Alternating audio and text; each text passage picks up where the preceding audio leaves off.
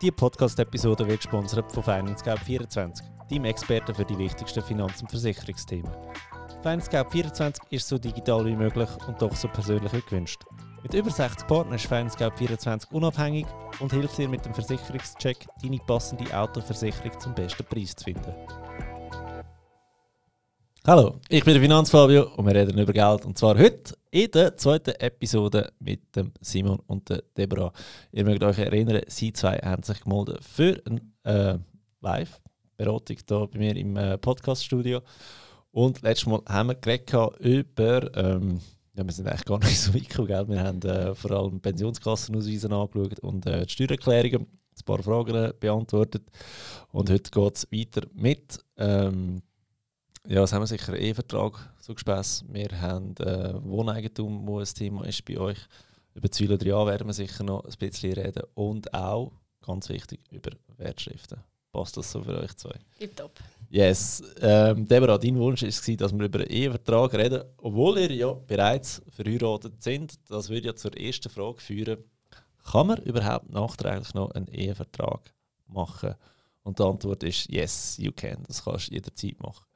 Es ist halt immer ein bisschen, sage jetzt mal ein bisschen komplizierter, respektive fragwürdiger im Nachhinein, wieso willst du jetzt plötzlich einen Ehevertrag machen, oder?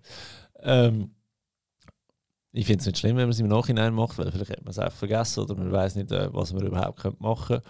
Meine Devise zu dem Ganzen ist, dann, wenn ihr es am besten miteinander habt, dann solltet ihr miteinander regeln, wie es soll sein, es am schlechtesten miteinander haben. Also dann, wenn man sich verlobt, sollte man über das Thema können reden. Das ist nichts anderes als einfach erwachsen sein. Und ähm, weil das nimmt bei einer Scheidung brutal viele Emotionen raus, weil es ist mhm. auch schon geregelt und zwar sehr wohlwollend, oder sage ich jetzt einmal. Wegen dem macht man es eigentlich im, im Voraus. Wieso ist das Thema bei euch plötzlich? Also wir haben schon, wo wir etwas verlobt haben, wo wir geheiratet haben, mal darüber geredet und gesagt, ja, eben, es ist auch das Thema und ich habe gesagt, ähm, eben, ich will das irgendwie auch besprochen haben, eben, wer weiß, was denn mal ist. Nicht, dass wir davon ausgehen, dass wir mal uns scheiden aber...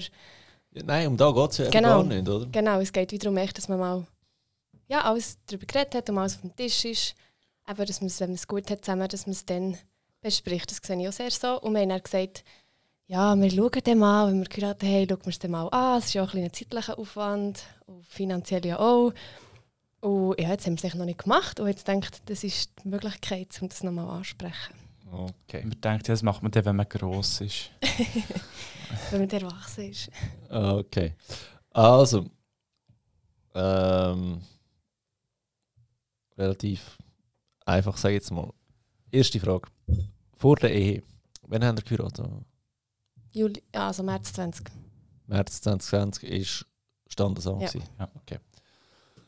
Ähm, so das typische Vorgehen wäre eigentlich, dass man sagt, wie viel hast du an dem Tag, wirklich an dem Tag, im März 2020, wie viel hast du auf dem Konto gehabt, wie viel hast du auf dem Konto gehabt, wie viel hast du in der Pensionskasse gehabt, wie viel hast du in der Pensionskasse, also du noch nicht, nicht. oder? ähm, drei Jahre und so weiter, weißt du, dass du einfach einen Stichtag setzt, ja. oder? Das machen viele mit, also bei den Banken ist es relativ einfach, oder? Da, da gehst du einfach in, in dein Online-Banking, kannst du dir ja wirklich ein Ding rauslassen für diesen Tag, oder? Viele machen sich äh, Print-Screens, das empfiehlt sich vor allem bei, bei Kryptowährungen, oder? Weil dort das ist ja noch nicht so sauber und geregelt, dass du da wirklich kannst nachschauen was, wie viel es an diesem Tag wäre. Aber einfach, dass du so eine Orientierung hast, oder? Ähm, schnell bei mir, meine Frau und ich, wir haben da wirklich eine Aufstellung gemacht, wie viel Geld das wir an diesem Tag hatten und haben das äh, ausgedruckt und mit in den Ehevertrag hineingelegt. Oder dass ich kann sagen, schau, im Fall der Fälle, das ist meine, das ist deine. Oder? Mhm. Genau.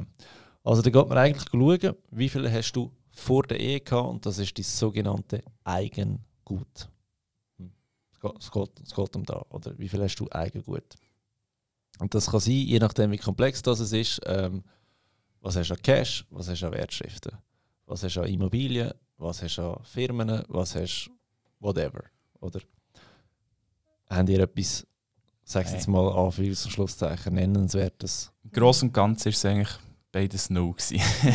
also, also schreibe jetzt einfach mal ein Null rein bei dir. Zum Also einfach, zum es Idee? einfach auszudrücken. Weil wir haben, also ich habe erst näher angefangen zu arbeiten und ja. Ja, du hast vielleicht schon noch ein bisschen mehr Ja, ja, ich habe erspart gehabt als ich, aber vor allem im Sparen 3, aber gleichzeitig habe ich noch fertig studiert und sie hat ja geschafft. Von dem her Ja. mehr oder weniger null. Ich habe noch eine Frage zu dem. Wenn ich jetzt, also dann zumal bin ich noch bei einer anderen Bank und habe noch andere, andere Konti gehabt und das habe ich jetzt, oder das, auf das kann ich gar nicht mehr zugreifen. Für 10 Jahre müssen sie sich aufbewahren. Ah. Sehr gut. Ähm, siehst du, der ehemalige Banker drückt durch da, oder? ähm, ja, weißt du, es ist ja wirklich, wenn ihr von Anfang an beide sagt, hey, eigentlich haben wir nichts gehabt. Du gehst schlussendlich gehst nicht wegen 2'000, Ja. 3'000 Franken Ja, bestreiten, oder? Mhm. Ähm, es, geht, es geht wirklich um die Fälle, weißt, wenn jemand kommt und sagt, also du kannst schon ein paar hunderttausend Franken oder ein paar zehntausend Franken gehabt, oder ähm, einfach das, was wir ein bisschen können regeln Ja. Weil was jetzt passiert ist, seit dem Tag, wo er heiratet, könnt ihr es euch eigentlich so vorstellen. Ähm, von jedem Franken, den Simon verdient, gehören 50 Rappen dir, äh, Deborah. Und von jedem Franken, den du verdienst, gehören 50 Rappen ihm. Also ihr könnt eigentlich sagen, euer Geld kommt zusammen in einen Topf. Egal wer mehr oder weniger verdient. Und einfach die Hälfte geht an jeder. Oder? Das ist so der Grundgedanke. Das heisst, wenn ihr jetzt geheiratet sind, das funktioniert äh, sieben Jahre super und dann im verflixten siebten Jahr ähm, pff, keine Lust mehr oder, oder es funktioniert nicht mehr, was auch immer. Und ihr habt in dieser Zeit, sagen wir, plötzlich auf dem Konto 300'000 Franken. Oder? Mhm. Dann ist es relativ einfach. Jeder bekommt 50% über und gut ist. Tschüss zusammen, Ade merci, das Thema ist erledigt. Oder? Ja. Jetzt durch das, dass ihr vorher nichts habt, macht ein Ehevertrag wie keinen Sinn. Weil es ist anders als in amerikanischen Filmen. In der Schweiz kann, kannst du gar nicht so viel regeln. Oder? Also es ist nicht so, dass du kannst sagen okay, äh, wenn wir uns scheiden lassen, weil du mich betrogen hast, musst du mir eine Million zahlen. Das geht nicht. Oder? Da geht es wirklich nur darum, was passiert mit diesen Sachen da oder was passiert mit dem Eigengut. Weil ähm, selbst jetzt ist es so, selbst wenn er ein, ein, ein sagen wir, ein Immobil äh, nein, du bist eine Immobilienspezialistin, nicht auch in der, in der Familie. Sagen wir, du hättest eine Mietwohnung gehabt, die du vermietest, oder? Die hat einen Wert vor der Ehe von, sagen wir, 500'000 Franken, oder? Das würde immer bei dir bleiben, Ja. wenn sie vor der Ehe hast. Das, da würde er keinen Stutz davon bekommen. Aber deine, deine Mietwohnung generiert einen sogenannten Ertrag, äh, Mieteinnahmen, oder? Das fließt eigentlich in das Töpfchen von diesen 300'000. Das heißt, du gibst die Hälfte von deinem Ertrag ab. Oder? Und das ist jetzt etwas, wo du vielleicht ungeil findest, weil ja, ist ja meine Wohnung. Oder? Es kann aber sein, dass deine Wohnung nach sieben Jahren nicht mehr 500'000 Franken wert ist, sondern 700'000 Franken. Von dem würde Simon leer ausgehen. Aber die ganzen Mieteinnahmen, die du generiert hast, müsstest du die Hälfte abgeben. Ja. Und das sind Sachen, die du könntest regeln, oder? Dass du sagst, hey, pff, will ich nicht, oder? Ihr könntet dann sagen mit dem Ehevertrag, okay, wir sind äh, nicht, in, nicht in der Errungenschaftsbeteiligung zusammen, sondern Gütertrennung, jeder hat einfach sein eigenes Ding, oder? Dass du sagst, also komm, ähm, jeder Franken, den Simon verdient, ist im Simon sein Geld. Jeder Franken, den du verdienst, ist dein Geld. Das könntest du regeln mit einem, mit einem Ehevertrag, oder? Wenn beide gleich viel verdienen, spielt es keine Rolle, oder? Wenn der andere halt eine halbe Million im Jahr verdient und, und, und, und dieser verdient 100'000 Franken, dann könnte das noch spannend sein, oder? Und letzte, die letzte Möglichkeit ist, hey, egal was wir vorher haben und egal was wir nachher haben, wir machen einfach halb-halb. Warum auch immer das würdest machen, oder? Das ist so ein bisschen, das sind, das sind die Sachen, die könnt regeln könnt. Viel mehr nicht. Du kannst noch nicht sagen, okay, ich zahle dir noch den so und so viel Unterhalt und so weiter. Das wird alles im Scheidungsfall eigentlich vom Gericht ähm, entschieden. Oder geht man schauen, wie viel Lohn hat der eine, wie viele Kinder sind um, was muss man als Ausgleich zahlen und so weiter und so fort. Von dem her nicht so spannend. Der spannende Fall ist eigentlich, und das ist auch der Grund, warum es die meisten machen, ist, man macht nicht nur den, den Ehevertrag, sondern man macht auch den Erbvertrag. Oder? Und da geht es darum, ähm, sagen wir, ihr hättet ein Kind. Dann würde von dem da, von diesen 300'000 da, die wir da in diesem Töpfchen haben, oder, würde es dann so aussehen. Also, 50% im Erbfall geht an Deborah. Bei mir stirbt immer der Mann, muss nicht persönlich nehmen, Simon, gell? Halt so. Genau. 50% würde ich zu der ähm, Deborah gehen, weil sie ist ja euch ein gemeinsames Geld. Oder? Also die Hälfte gehört sowieso dir. Und jetzt die anderen 150'000, oder? Wird aufteilt. Und zwar bekommst du von dem wieder 50% über, das sind 75'000 Franken. Hm? Also hättest du auszahlt aus dem Töpfchen 225'000. Und die anderen 75'000 Franken gehen an Kind. Oder? Und je nachdem ähm, ist das nicht mal so ein Problem, vor allem wenn man nur von Cash redet. Oder? Aber nehmen wir jetzt wieder eine Immobilie mit ins Spiel und sagen, okay, wir haben mal zusammen eine Immobilie gekauft, die hat einen Wert, das heißt, was äh, kostet sie heute minus Hypothek von, ähm, von 300.000 Franken, oder? Und du müsstest 75.000 Franken an Kind auszahlen, aber du hast kein Cash mehr. Mhm. Was machst du? Dann muss ich das Haus verkaufen. Oder Voilà. die Immobilie. Voilà, und das ist das Problem. Oder? Dann, dann fehlt der liquide Mittel. Mhm. Oder? Ich meine, eine Option wäre, du gehst zu der Bank und sagst, hey, ich brauche mehr Hypothek, um meine Kinder können auszahlen. Und dann sagt die Bank, dein Mann ist gestorben, ist die Tragbarkeit überhaupt noch vorhanden? Wir geben dir nichts, plus du musst vielleicht noch etwas amortisieren und dann bist du wirklich so in dem Moment, wo du musst sagen, okay, ähm, jetzt muss ich das Haus verkaufen. Und das wollte man so wie vermeiden, weil das wäre wirklich so die dümmste Situation, die kann, äh, passieren oder? Und mit Ehever- Erbvertrag sagst du, wenn ich sterbe, möchte ich, dass all mein Geld im überlebenden Partner, Partnerin gegeben wird. Kinder gehen in dem Moment leer aus. Oder? Das ist so der, der Hauptgrund, ähm, den ich sehe für, für einen Erbvertrag, speziell bei, ähm, wenn Immobilien im Spiel sind. Oder? Natürlich kannst du sagen, ähm, ich will, dass das und das dem und dem zu, äh, zugewendet wird und so weiter und so fort. Das wäre so die Möglichkeit. Weil das andere, was du kannst machen wäre ja das Testament. Im Testament ist es aber so, dort kannst du Kinder wirklich nur auf einen Pflichtteil setzen. Kinder haben immer einen Pflichtteil, oder, wo sie könnten einfordern. Aber mit so einem Erbvertrag bringst du eigentlich relativ schnell Ruhe ins, ins Spiel. Oder? Wenn sie ihn selber unterschreiben, wenn sie 18 sind, dann verzichten sie aufs Erbe. Dann warten sie, bis, bis Mami oder Papi dann auch noch versterben zum Erben. Und sonst könnten sie auch hier noch anfechten. Aber wie viel Aufwand das, das genau ist, das wüsste ich jetzt nicht. Oder? Ähm, das ist so etwa das, was ihr müsstet wissen zum Erbvertrag. Oder? Also für euch Stand heute sehe ich wie noch keinen Grund, das zu machen. Genau, das war schon mein Ja. Fazit. gewesen. Genau. Und das andere ist, dann ist immer noch die Frage, ja, was ist, wenn ich erbe? Oder äh, du sagst, pff, ich erbe nach den äh, drei Mehrfamilienhäusern. Das ist wieder Eigengut. Also Ja. alles, was du während der, E- während der Ehe erbst, ist Eigengut. Oder das musst du sowieso nicht abgeben. Aber auch Mhm. da wieder, der Ertrag aus Eigengut, den müsstest du können abgeben. Ja. ja. Okay. Noch Fragen zu dem? Ich schnell zusammenfassend, vielleicht noch für mich nochmal. Wenn wir jetzt morgen uns würden entscheiden, wir lassen uns scheiden, dann ist es, und wir nichts haben gemacht, dann ist es einfach 50-50. Yes. Gut. Ja. Was ihr nicht könnt regeln mit dem Erbvertrag ist die Pensionskasse. Die wird immer geteilt. Da Ja. geht man schauen, wie viele Beiträge sind eingezahlt worden ab dem Tag von der Hochzeit. Alles in einen Topf. Und äh, die Hälfte wird, wird aufgeteilt. Oder? Also halb, halb einfach gemacht. Mhm. Kann sein, dass er dann ähm, 10'000 Franken drin hat und du hast 5'000 Franken drin. Dann hat er zusammen 15'000 Franken, halb, halb, 7,5, 7,5 bekommt jeder. Mich ja gut im Moment. Ja, aber du holst ihn auf, du zahlst mehr Beiträge momentan. Also Ah, ja, das, das, das dreht sich relativ schnell bei euch zwei nachher. Stand heute. Ja. Genau. Das ist so ein bisschen das. Wenn wir schon in den rechtlichen Gebieten drin sind, ähm, gibt es noch das Thema Patientenverfügung und Vorsorgeauftrag. Und alle, die mit Podcast kennen, die wissen, dass ich da regelmäßig ausraste, wenn das die Leute nicht haben. Du, Corinne, hast du eigentlich den Vorsorgeauftrag jetzt mal gemacht? hä? So. Das ist also, da ist immer noch eine Antwort auf das. Ähm, gut, Vorsorgeauftrag, schon mal gehört? Noch nicht richtig, nein. Simon äh, nickt. Durch einen Podcast. Ja, ja, sehr gut. Also, wo wollen wir anfangen? Das eine ist ja ein, ein Ehe- und ein Erb, also der Erbvertrag, der regelt ja, was passiert, wenn wir sterben. Es ist aber so, dass das Sterben vor allem für die Angehörigen eigentlich schlimm ist, weil für uns entweder geht es nichts oder, oder es wird besser, oder wie man so schön sagt.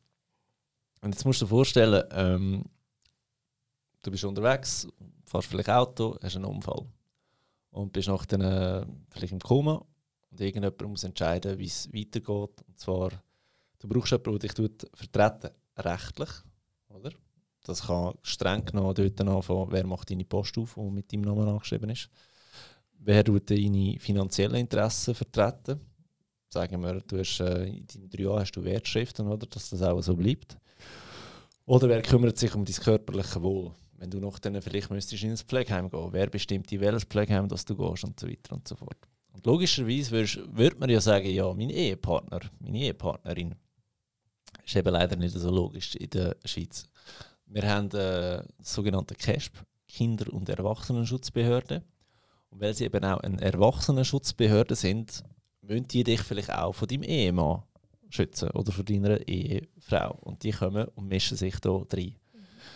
Und ich möchte KESP wirklich nicht schlecht reden, weil es gibt hunderte, wenn nicht tausende von Fällen jedes Jahr und du hörst von relativ sehr, sehr wenigen, dass etwas schief läuft. Aber wenn es dann halt schief läuft, ist es halt eine brutal emotionale äh, Sache, wo, wo nicht so cool ist. Oder?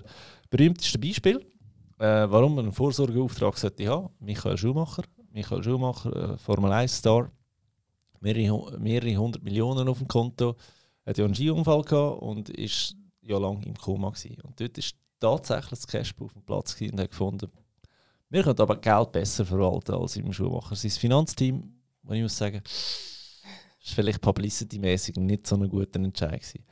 Aber was mit dem Vorsorgeauftrag regeln sind eben die drei Sachen. Rechtlich, finanziell und dein liebliche Wohl.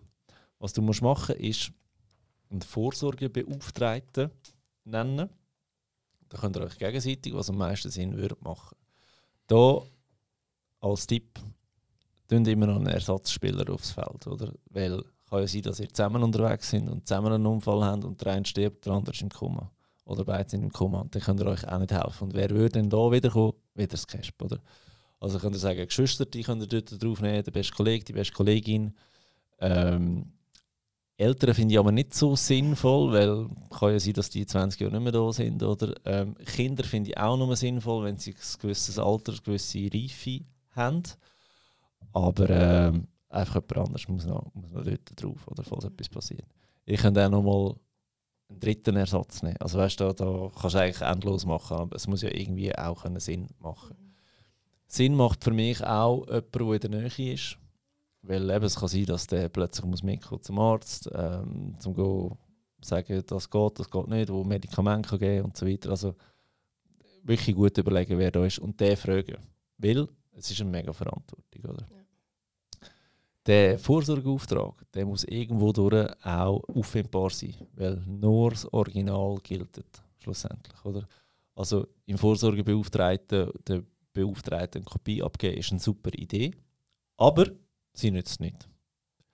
Das heißt, im Umkehrschluss, es nützt auch nichts, wenn der Vorsorgeauftrag in einem Tresor liegt und niemand hat die Kombination oder den Schlüssel dazu, der muss gefunden werden. Das heißt, der Vorsorgebeauftragte muss auch informiert sein, wo das Original ist.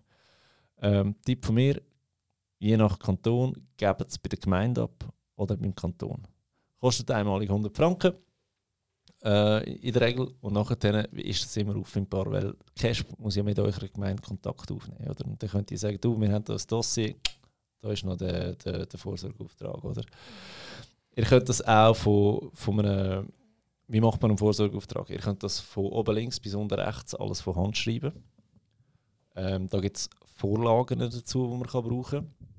Das Problem bei Vorlagen ist einfach immer, du weißt nicht, ob sie verhebt. Oder? Du kannst zum Notar gehen, dass er den für euch aufsetzt und ihr den einfach unterschreiben. Da wäre eine Möglichkeit. Aber auch da bin mir auch nicht so sicher, ob alle vom, vom Notar äh, wirklich akzeptiert werden. Oder? Das Problem ist wirklich nochmal, sie prüfen erst, ob der verhebt im Fall der Fälle. Du kannst nicht im Voraus gehen und sagen, du, wir haben das so aufgesetzt, verhebt das so. Du bekommst keine Antwort über. Erst wenn es so weit ist. Und wenn es da ähm, Formfehler drauf hat, wird er nicht akzeptiert. Wenn das Original nicht da ist, wird es nicht akzeptiert und so weiter. Also das sind so ein die Probleme, die wir heute haben mit dem ganzen Thema. Es gibt ähm, Firmen, die sich darauf spezialisiert haben, auf die ganze Geschichte. Du hast vielleicht einen Podcast gelesen mit dem René Batschmann von der Fobox. Ähm, kann ich sehr empfehlen. Kostet halt etwas, aber ihr wisst, das Ganze läuft nach denen sauber. Oder? Also für das ist ein Vorsorgeauftrag haben. Ich weiß, es ist ein mega mühsam, mühsames Thema, aber du machst nur jemandem Gefallen, und zwar dir selber. Oder? Weil das ist wirklich, da machst du nicht für den Partner, da machst du wirklich nur für dich.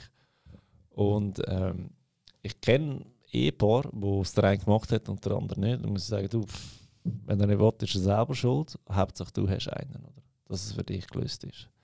Aber es kann wirklich zu sehr, sehr mühsamen Geschichten führen, wenn der nicht vorhanden ist. Wegen dem machen das so schnell wie möglich. Ähm, dadurch, dass du normale Beratung eigentlich ursprünglich gebucht hast, wirst du von mir mal eine Vorlage bekommen. Ich sage es nochmal, ich hafte nicht dafür. Oder? Die Vorlage die ist sicher sehr, sehr gut, ist mit Anwalt angeschaut worden und so weiter und so fort. Aber ob die am Ende des Tages wirklich verhebt, I don't know. Es ist sicher besser als nichts, aber ähm, ihr müsst es wirklich einfach machen. Das ist etwas, was ihr auf die To-Do-Liste schreiben dass da einfach erledigt ist, ähm, sage jetzt mal, in den nächsten 10 Tagen. Oder? Ähnlich, äh, wenn wir schon beim Thema sind, Patientenverfügung. Patientenverfügung geht es ein darum, was soll mit mir passieren, wenn etwas passiert ist. Oder so ein Beispiel, ihr fahrt äh, Auto, Unfall, einer ist im Koma ähm, und dann wird der wirklich Partnerin, der Partner gefragt, du, er ist an der Maschine, 50-50 Chance, dass wenn wir die abstellen, dass er überlebt. Was sollen wir machen? Das ist für mich etwas, wo ich meinen Angehörigen nie möchte antun, dass sie müssen entscheiden was soll passieren soll. Das, das ist etwas, wo ich muss sagen, da muss ich mir selber Gedanken machen, bin ich an der Maschine, will ich so weiterleben oder nicht? Mhm. Will ich weiterleben, wenn man kann sagen, du, er hat einen Hirnschaden, nach einer Behinderung? Will ich weiterleben, wenn ich querschnittgelähmt bin? Das sind so Fragen, die du dir selber musst stellen musst, wo du selber musst oben abbrechen ja oder nein. Oder weil das jemandem übergeben, finde ich brutal egoistisch. Weil, einfach ein Beispiel, ähm, nehmen wir mal Deborah ist im Koma und der Simon muss entscheiden. Ich meine, der hat ja keinen Schlaf, also der hat ja keinen Schlaf mehr. Ja. Egal was er entscheidet, schlaflose Nacht, äh, es ist eh falsch. Wenn stell dir vor, stell ab, sie stirbt, oder? Äh, die Schwiegereltern bringen mich um. Mhm. Ähm, sie überlebt, aber hat Schäden, ist auch nicht lustig. Also da müsst ihr wirklich selber für euch klären, was da richtig ist. Genau. Was cool ist, wenn man verheiratet ist, äh, Besuchsrecht haben wir beim Arzt, Auskunftsrecht haben wir beim Arzt. Das sind alles Sachen, wo Leute im Konkubinat selber noch müssen irgendein Papier aufsetzen wo das äh, verhebt. Ja. Oder? Genau. Wo tut man die hinterlegen? Äh, Patientenverfügung. Ähm, ich würde sie beim Hausarzt hinterlegen. Dort hast du einfach ein Problem. Sagen wir, du sagst, du willst nicht reanimiert werden. Du, bist noch, du hast einen Unfall, Sanitäter kommt und die dich einfach auf dem Weg ins Spital siebenmal reanimieren, dass du, wenn sie es nicht wissen, dann, also weißt du, das ist ihre Pflicht, oder? Ähm, ich weiß nicht, ob es da wirklich schon App-Lösungen gibt, weißt, wo, das, wo das alles geklärt ist und so. Ich habe mal etwas davon gehört, aber ob es wirklich umgesetzt worden ist, weiß ich nicht. Aber das ist so etwas, wo man will ja schlussendlich, wenn du im Spital bist, geht man ja deine Patientenaktien einfordern beim Hausarzt oder wenn es größere Geschichten sind. Und dann siehst du, der will eigentlich gar nicht wiederbelebt werden. Oder? Da würde ich jetzt eine Kopie verheben. Oder da, hast du blöd gesagt, eine Kopie von deiner Patientenverfügung ins Portemonnaie rein tun. Das ist wie Organspender und so weiter. Oder das, Tätowieren. Ja, irgend so, oder bitte nicht dabei abnehmen, da brauche ich ja. So, diese Sachen, oder? Ähm, aber ich würde es beim Hausarzt äh, deponieren, die ganze Geschichte. Ja, ja genau. Okay. Ja. Wenn wir noch ein bisschen weiter bei rechtlichen Themen und komplizierten Themen sind, die so schnell gehören, ist Vollmachten bei den Banken. Ähm, habt ihr das gemeinsames? Ja, wir haben nur das Gemeinsame und eben weil es Das ist so das Dümmste, was ihr machen könnt, nur ein gemeinsames Konto haben. ja, das habe ich auch schon. Ich, ich übersetze es mal. ähm, wenn etwas passiert, sagen wir, du stirbst wieder mal. Haben wir auch schon diskutiert, Ja. ich diskutiere jetzt für die Öffentlichkeit. Wenn etwas passiert, Simon, und du stirbst, ist es so, ähm, die Konten werden blöd gesagt gesperrt im ersten Moment, bis die Erbteilung gemacht ist. Mhm. Da kann drei, vier Tage gehen, da kann Wochen gehen, da kann Monate gehen. Je nachdem, wie kompliziert das wird. Oder? Und du, der noch Wertschrift hast und so weiter, wird kompliziert. mm, nicht unbedingt, aber es geht sicher länger als, ah, okay, wir haben einfach da, wo man da ist, sie sind die einzige Erbin, ciao, tschüss, ade miteinander. Oder? Das wäre das Einfachste. Mhm. Aber A ist, selbst wenn ihr ein gemeinsames Konto habt, gebt euch gegenseitig Vollmachten, dass der andere auch alleine darf agieren auf dem Konto. Mhm. macht immer noch ein einzelnes Konto für jeden selber. Also mach du ein Konto, mach du ein Konto, wo ihr Geld drauf habt, wo ich jetzt einfach mal würde vorschlagen mindestens ein Monat Fixkosten. Im Minimum, dass das deckt ist, dass, dass ihr da mit dem könnt zahlen könnt. Optimal wären natürlich drei Monate, aber dann musst, du schon recht Cash auf der Seite haben. Oder? Aber so, dass jeder von euch alleine einen Monat kann überleben kann, fände ich schon noch wichtig. Oder? Ja. Einfach so mal, dass du das Minimum das du musst haben auf deinem eigenen Konto, sage ich jetzt einmal. Oder? Ähm, wenn ich bei mir aus dem Nähkästchen plaudern ich habe meinen Notgroschen auf Konto auf meinem Namen, meine Frau hat ein Notgroschen Konto auf ihren Namen. Oder? Den muss ich jetzt einfach für den Anfang mal haben, oder? Sag jetzt mal. Plus wir haben Vollmachten gegenseitig, dass da wirklich jeder Zugriff hat auf, auf, auf das gemeinsame Konto, dass da Sachen ausgezahlt werden, oder? Also hat man das nicht automatisch Vollmacht aufs Gemeinsame? Eben nicht, ihr könnt gemeinsam Geld, also es klingt so dumm, aber ihr könnt gemeinsam Geld abheben. Okay. Okay. Wenn wir nachher fragen, was, was wir genau haben. Ich glaube, das haben wir gemacht. Ja, es gibt Banken, die das von Anfang an machen.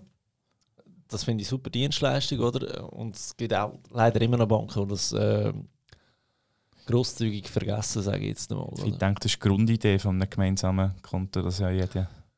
Ja, dass jeder Zugriff hat, im, ja, aber im, im, im Todesfall, im Erbfall, wir, weißt, das, du kannst Geld drauf haben jetzt haben wir noch Kinder. Also, Mhm. sobald ihr Kind haben, haben die Anspruch auf Mhm. das Geld Ja. oder auf einen Teil. Wegen dem wird das Konto wie, wie gesperrt. Oder? Also, da würde ich, das ist jetzt einfach etwas, was ich würde den Weg leiten Ja. nachher noch, oder? Ähm, ja, das ist also das, wo, wo ich rechtlich gesehen auch noch würde, würde regeln, oder? Und vor allem, wenn ihr nur ein gemeinsames Konto habt, macht noch ein zweites, oder? Ich weiß nicht, da wäre vielleicht ein spannendes Thema für alle, die zulassen. Wie tun das, habt ihr Sackgeld oder so? Oder Ja. könnt ihr alle Ausgaben selber besprechen? Wo fließt denn das Sackgeld? Oder? Also wir haben es einfach äh, mit dem Budget wie geregelt und gewisse Sachen haben wir wie die App dazu, wo eigentlich wie ein fiktives... Das, es funktioniert nach dem Gouverne-Prinzip in der App. Ja. Dann. Okay. Und für das braucht man halt einfach eine App Ja, und was das auf, Konto, was auf dem Konto ist, ist ja irrelevant eigentlich. ja wenn das für euch funktioniert, super. Also weißt du, bin ich der Letzte, der da reinschnüren oder? Ähm, was ich viel kenne, ist, dass, dass man sagt, bei verheiratet, okay, beide Löhne kommen auf das gemeinsame Konto.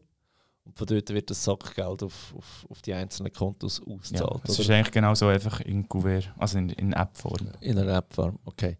Ähm, aber da wäre jetzt, wenn ihr würdet umstellen dass jeder selber ein, ein Konto hat, oder dass man könnte sagen, okay, jeder tut Sackgeld dort über. Oder kann man sagen, okay, was ist euch Sackgeld, wenn ich das frage? Sendung. Also wir haben verschiedene. okay. Aber sagen wir so, rein theoretisch, jeder hat 500 Franken Sackgeld im Monat, oder dass du das einfach auf deinem Konto hast. Und wenn jetzt, einfach als Beispiel, ähm, ein Kollege von dir heiratet und ist ein Junggesellenabschied in Barcelona, ein Wochenende, dass du sagst, hey, das zahle ich mit meinem Sackgeld. Ja. Oder dass du sagst, du, ähm, die Kollegin ist schwanger, Babyshower, ich werde Gott, ich möchte dem Kind, weiß auch nicht, ein, ein Kinderwagen kaufen für 700 Stutz und er sagt, pff, habe ich eigentlich keine Lust dazu, dass du musst sagen, du, ich muss dich gar nicht fragen, ich habe mein Sackgeld. Weißt du, dass du es Mhm. von dem finanzierst. Einfach so die, die Sachen, oder, wo ihr könnt, unabhängig voneinander, wo jeder einfach machen kann, was er will. Oder? Das ist so als Tipp, den ich mitgeben auf den Weg. Oder? Mhm. Aber wenn ihr eine Lösung habt, die für euch verhebt, easy. Trotzdem jeder ein einzelnes Konto, das im Fall der Fälle, dass er einen Monat lang... Also einfach ein Sparkonto. So. Nein, nein, ja, hört auf mit Sparkonto. Sparkonto ist das Schlimmste, was ihr euch freiwillig könnt antun könnt. Weil, früher hat es ja, der Grund für ein Sparkonto war ja gewesen, früher, dass du dort noch Zinsen bekommen hast. Mhm. Ob du 0% oder 0,05% hast, spielt jetzt wirklich keine Rolle mehr. Mhm. Du hast bei einem Sparkonto aber immer so das Problem mit, ähm, mit dem Rückzug. Ja. Ähm, Im Sinne von, was du willst, 100'000 Franken auf einmal abheben, da musst du uns äh, 30 Tage, 90 Tage im Voraus anmelden. Finde ich, äh, wenn, du, wenn, ich, wenn ich keinen Vorteil mehr habe, wieso sollte ich einen Nachteil in Kauf nehmen dafür? Oder? Also ich würde auch normale, ähm, normale Kontos auftun. Oder ihr könnt ein Neon-Konto eröffnen, ihr könnt ein Zack-Konto eröffnen, die sind gratis. Ich würde so eins brauchen. Ja. Einfach, dass das Jetzt mehr denkt, weil es ist ja auch gar nicht so viel drauf, dass es irgendwie vor Rückzugslimiten ein Problem würde werden. Ja, aber Zinsen kennen. Also Ja. weißt du, so, pff, eben, wenn nicht viel drauf ist, ob dann wirklich 0 drauf ist oder 0,05, Ja. sp- spielt wirklich keine Rolle mehr, oder? Ja. IB, ich finde einfach die Sparkonten könnte man abschaffen. Ein zweites Konto, ja, aber ein Sparkonto macht eigentlich keinen Sinn mehr Ja. heutzutage. Genau. Plus die kosten vielleicht noch etwas, oder? Da, ich würde einfach irgendein gratis Für da haben wir genug Fintech-Unternehmen in der Schweiz, Mhm. wo, das gratis anbieten, oder die Okay. ganze Geschichte. Genau. Rechtlich für euch gut? Mhm. Ja. Fragen? Merci. Also, jetzt. Deborah, du bist wieder da. Wohneigentum oder Wertschriften? Zuerst Wertstiften. Zuerst, oh, wow, super.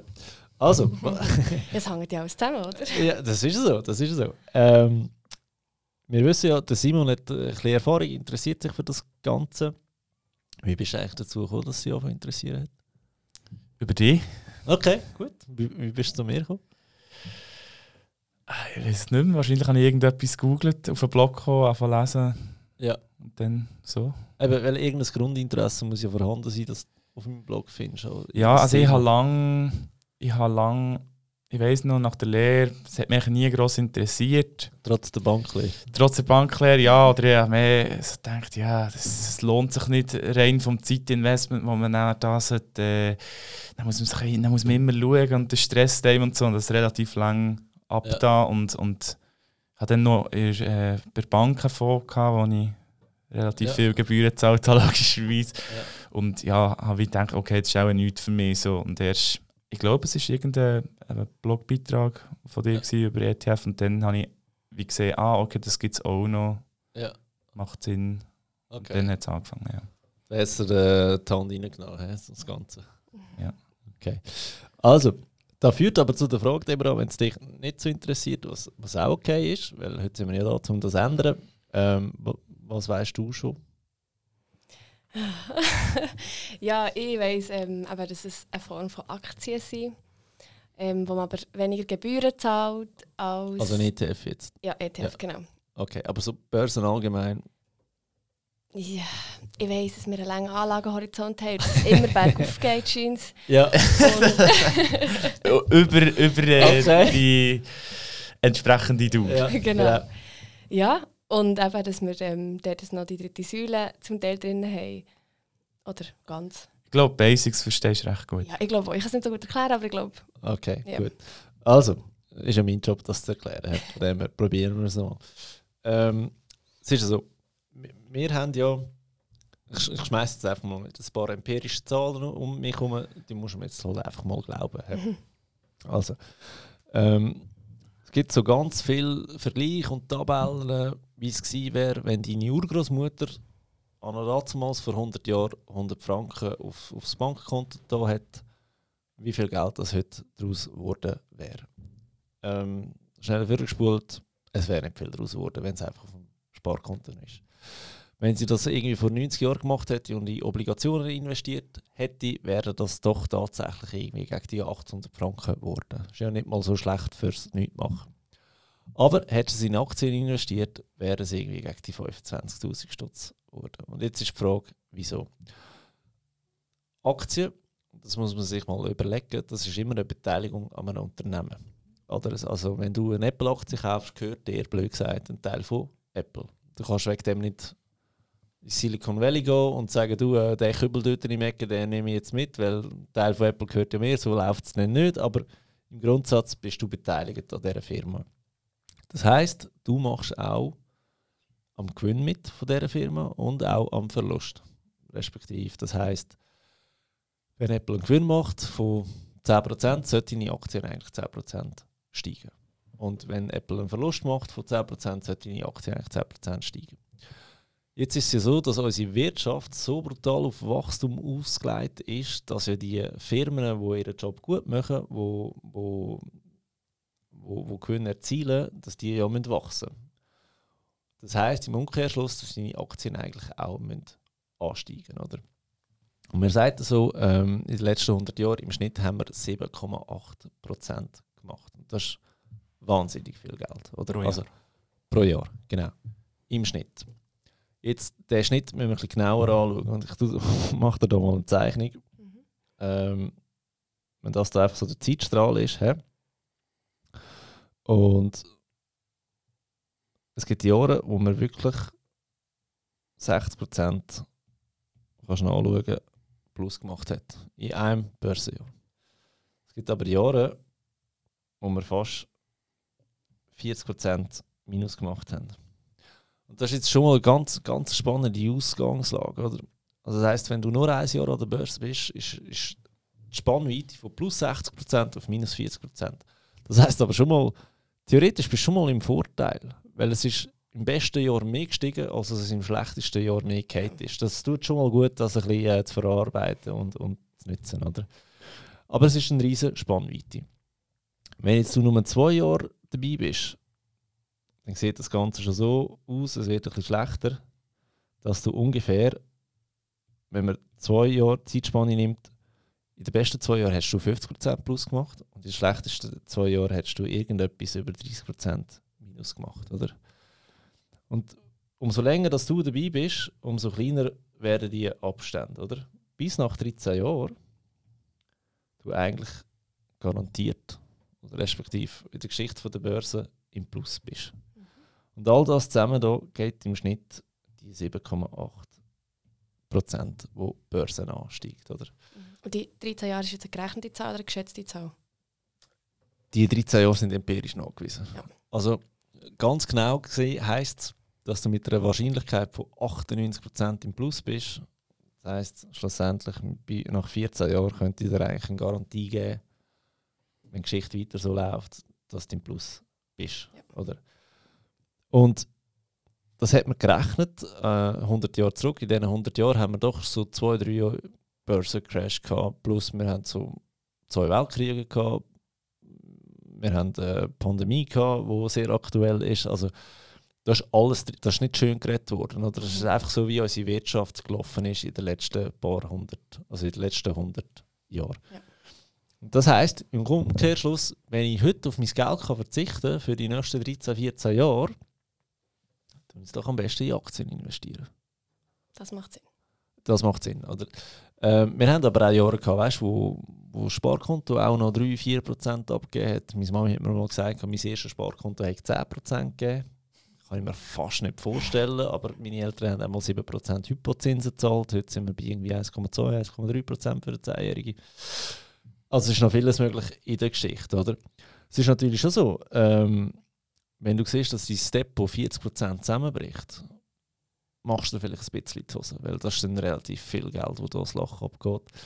Habe ich äh, miterlebt am 23. März 2020, Corona-Pandemie. Es ist Kate und weil ich aber das hier verstanden habe und verinnerlicht habe, habe ich geschlafen wie ein Baby.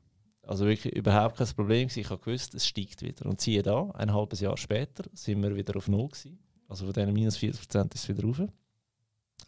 Und am Ende des Jahres sind wir sogar 10% im Plus gewesen.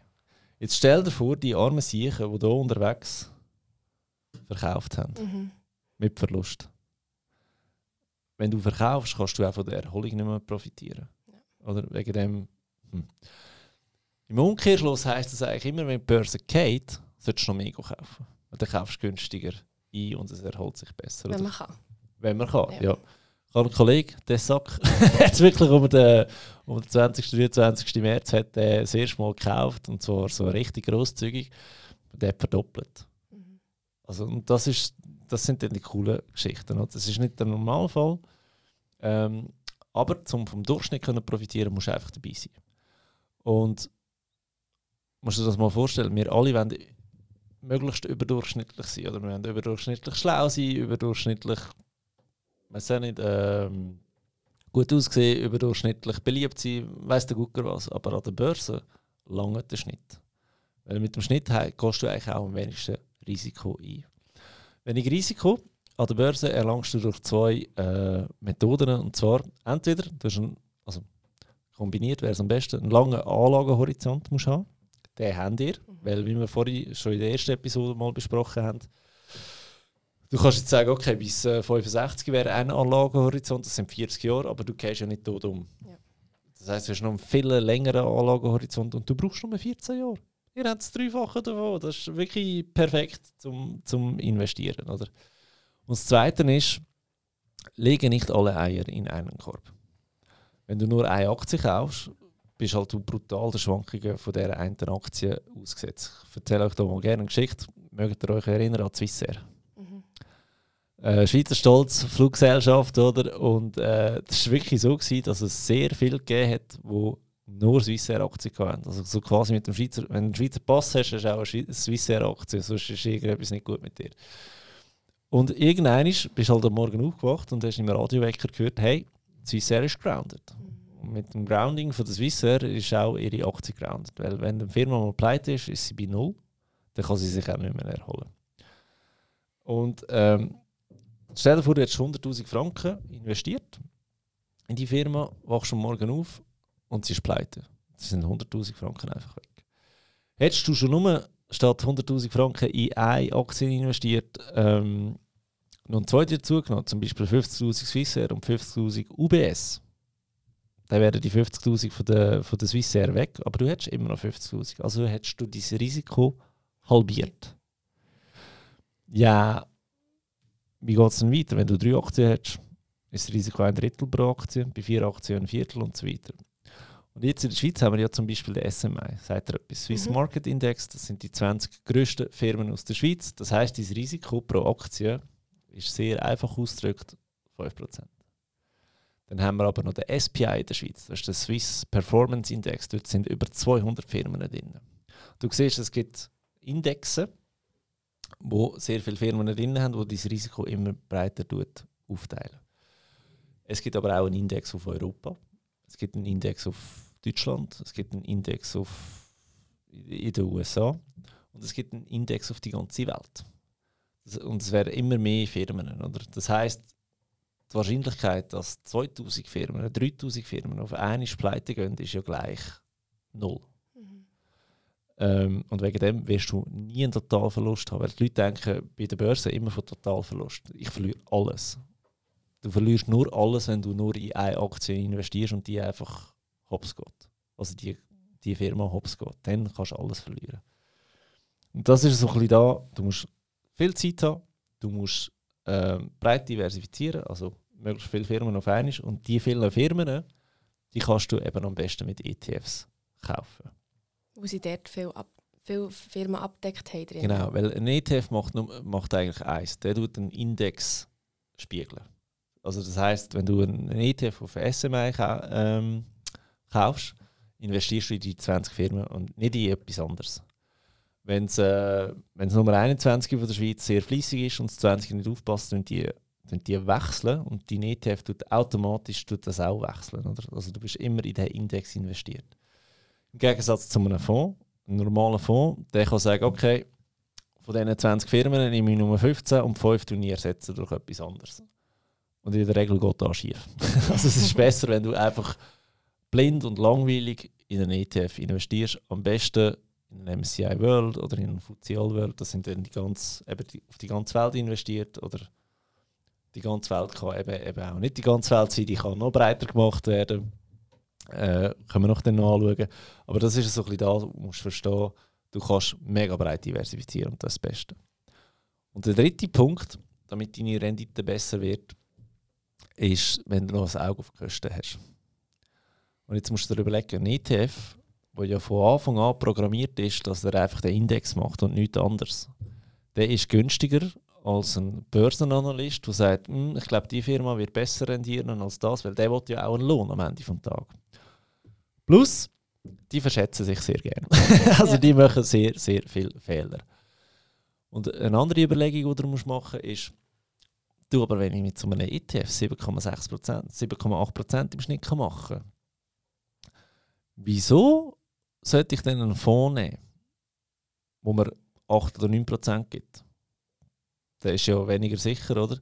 Ein Fonds, ein Fondsmanager verspricht dir eigentlich immer, dass du 5%, also 7,8 plus 5% und noch mehr wirst du Rendite haben.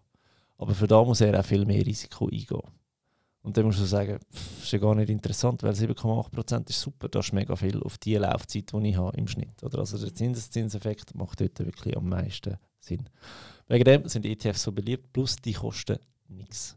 Äh, also nichts ist übertrieben, aber es gibt ETFs für 0,07%, es gibt ETFs für 0,2% und das ist eben geil. Weil ein Fonds der kostet in der Regel so zwischen 1 und 2 Prozent. Das ist da, wo der Simon vorhin angesprochen hat, hat bei der Bank einen Fonds gehabt, der einfach viel zu teuer war. Weil, wenn ein Fonds 1 Prozent kostet, musst du zuerst 1 Prozent verdienen an der Börse, dass du auf Null bist. Weißt du noch, was dein Fonds gekostet hat? Dazu? Ich glaube, 1,5 Prozent. Also müsstest du jetzt zuerst mal 1,5 Prozent verdienen, damit die Geschichte aufgeht. Das heisst, von deinen 7,8 minus 1,5 Prozent bleiben dann halt nur noch 5,3 äh, Prozent übrig. Und das ist ja auch wieder Zinseszins. Effekt, der hier verloren geht, oder? Und äh, ja, wegen dem kaufen, kostengünstig ETF, du den lang anlegen und am besten du regelmäßig kaufen. Mhm. Wenn du jetzt sagst, ja, jetzt habe ich 100'000 Franken auf der Seite, soll das alles auf einmal investieren oder nicht? Wieder empirisch gesehen ist die einmalige Investition besser, aber für dich als Laie, der anfängt an der Börse, würde ich monatliche Investitionen bevorzugen. Weil du musst jetzt erst mal sehen, was es mit dir macht, psychologisch, wenn es auf und wenn es runter geht. Oder? Wegen dem tun monatlich Geld investieren. Äh, ich habe das Budget nicht mehr auswendig im Kopf, wie viel tun ihr im Monat investieren? Ja, in der Theorie haben wir mal irgendwie zweieinhalb ähm, ausgerechnet, wo wie so flüssig war am Schluss. Aber das variiert natürlich immer wieder. Jetzt kommt die Rechnung, man hat die Anschaffung gemacht, dann geht mit Ferien. Aber es kommt im Schnitt auf das aus etwa. Also 2'500 Franken. 2'500 bis 3'000 pro Monat, ja. Zum Investieren? Ja. Das ist ja schon mal sehr, sehr gut, oder? Das wäre super. Wenn ihr jeden Monat so. müsst ihr auch nicht über ehrgeizig werden. Ich meine, jetzt zuerst noch ein bisschen den, Nutgroschen aufbauen, jeder auf Ja, sein einzelnes Konto, dran. vielleicht noch Fixkosten, Mhm. oder? Aber wenn ihr sagt, hey, im Schnitt tun wir schon 2000 Franken im Monat investieren, dann werdet ihr extrem schnell sehr viel Vermögen können aufbauen, oder? Und da als Tipp, du sagst jetzt, ja, wenn da Rechnungen kommen, dieses und jenes, was ich da ein bisschen rausgehört was dir fehlt, ist automatisieren und bezahle dich zuerst. Ja, also ich, ich habe das schon als, äh, als Dauerauftrag, aber häufig äh, sehe ich auch den Dauerauftrag, ah, 2'500, aber ich könnte auch 3'500 und dann schicke ich 3'500. Mir ist immer gut. mit mir habe ich kein Problem. Mir geht es nur darum, dass wenn dein Geld am 25. also wenn habt ihr Lohn, 25. Genau. vom Monat, wenn es reinkommt, würde ich euch empfehlen, dass sofort ein Dauerauftrag rausgeht, spätestens am 26. dass dann vielleicht sicher 2000 Franken auf die Seite gehen. Ja, also weniger ist es nicht. Ja, dass da einfach regelmäßig investiert wird. Ja. Du tust echt gerne handeln. Ja, Ja, du, äh, ich meine, wenn ihr einen guten Monat habt, zum Beispiel den Februar, der hat nur 28 Tage statt 30 oder 31, oder? Das sind 10% weniger Tage, wo man kann Geld ausgeben kann. Also müsstest du im Februar eigentlich am meisten Geld können sparen So blöd gesagt. Da Geld kannst du investieren, logisch. Oder ihr könnt schicken zur Nacht, das ist auch okay, weil solange, solange ihr euch zuerst gezahlt habt und äh, zuerst für euch etwas auf die Seite da habt, könnt ihr den Rest vom Geld eigentlich auch geniessen. Oder eben investieren, whatever. Aber einfach, dass ihr fixe Beträge habt, die wirklich fließen zum Investieren. Oder?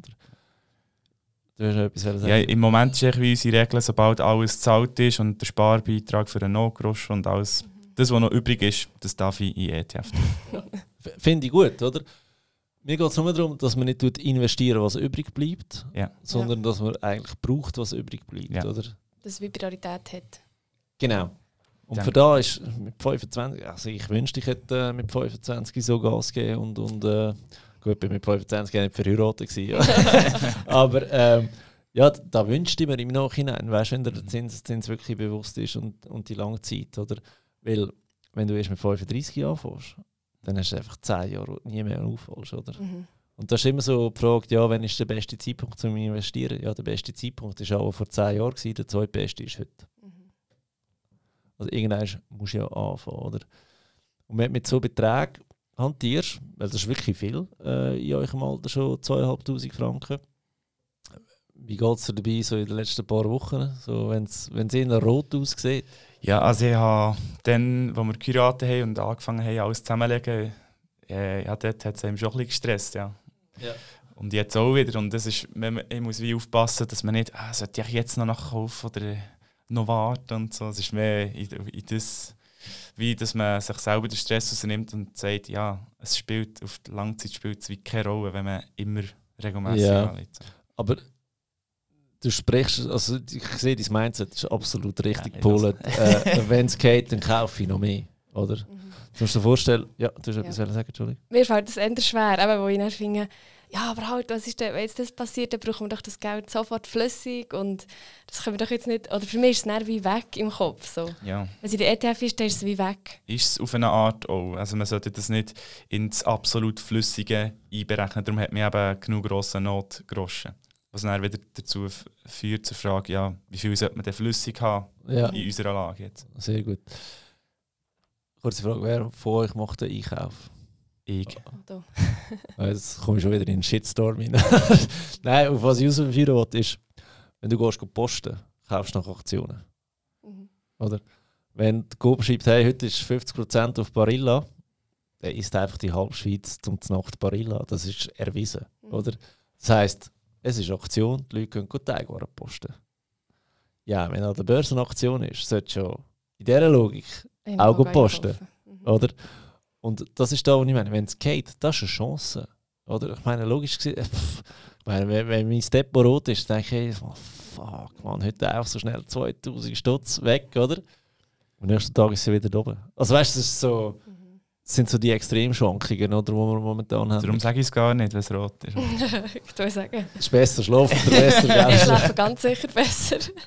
ähm, schaust du nie rein?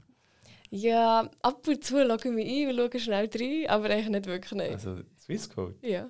Also nein, einfach in dem in Zwiak. Der ist Aha. Sviak, okay. Ja. Ja, Viag ist ein sehr guter Parameter, vor allem du bist global 100 investiert, habe ich gesehen. Ja. Du siehst eigentlich wirklich auch, was bei dir wird rauskommen, wenn, wenn an der Börse. Oder? Mhm. Du kannst dich immer orientieren, ob Ja, es ja. ein guter oder ein schlechter Tag Viak ist immer grün. Weil, äh, weil wir schon länger drin sind. So. ja, aber an dem merkst du es eben auch, dass es Sinn macht. Mhm. Oder? Also so im Großen, ich meine, du hast ja gute Rendite drauf. Oder? Das, was ich so, so gesehen habe, du wow, irgendwie 10% im einen oder nur einer ist ein bisschen minus, gell? Ja, das ist jetzt einfach das Neueste, weil jetzt habe ich, letztes Jahr haben wir das dritte aufgetan. Ja. Aus bekannten Gründen. Genau. Aber das, das ist da, eigentlich musst du gar nicht zu viel nachschauen, einfach Mhm. laufen lassen. Früher hat man gesagt, kauf Ak- Aktien, nimm Schlaftabletten und wenn du aufwachst, merkst du, du bist reich. Das ist also das. Oder? Ja. Aber das heisst für euch, äh, für mich, ihr habt eine Strategie, ihr könnt regelmäßig einzahlen. Ähm, Simon tut sogar noch mehr einzahlen, wenn, wenn etwas führig ist. Und ihr habt auch schon verstanden, dass wenn die Börse geht, eigentlich der Moment ist zum Einkaufen. Für mich ist eben mehr die Herausforderung, dass ich sage, nein, jetzt warten wir, bis wir den Keiben Groschen endlich wirklich mal komplett zusammen haben. Im Moment ist wie, ja, haben wir einen definierten Betrag auf Ende 23 und so ist der Dauerauftrag eingerichtet. Und wenn Ähm. so eine Situation an der Börse ist wie jetzt, dann wirft einem das dann wieder zurück. In dieser Hinsicht. Ja, was ist, wie, wie hoch soll eure Notgroschen sein?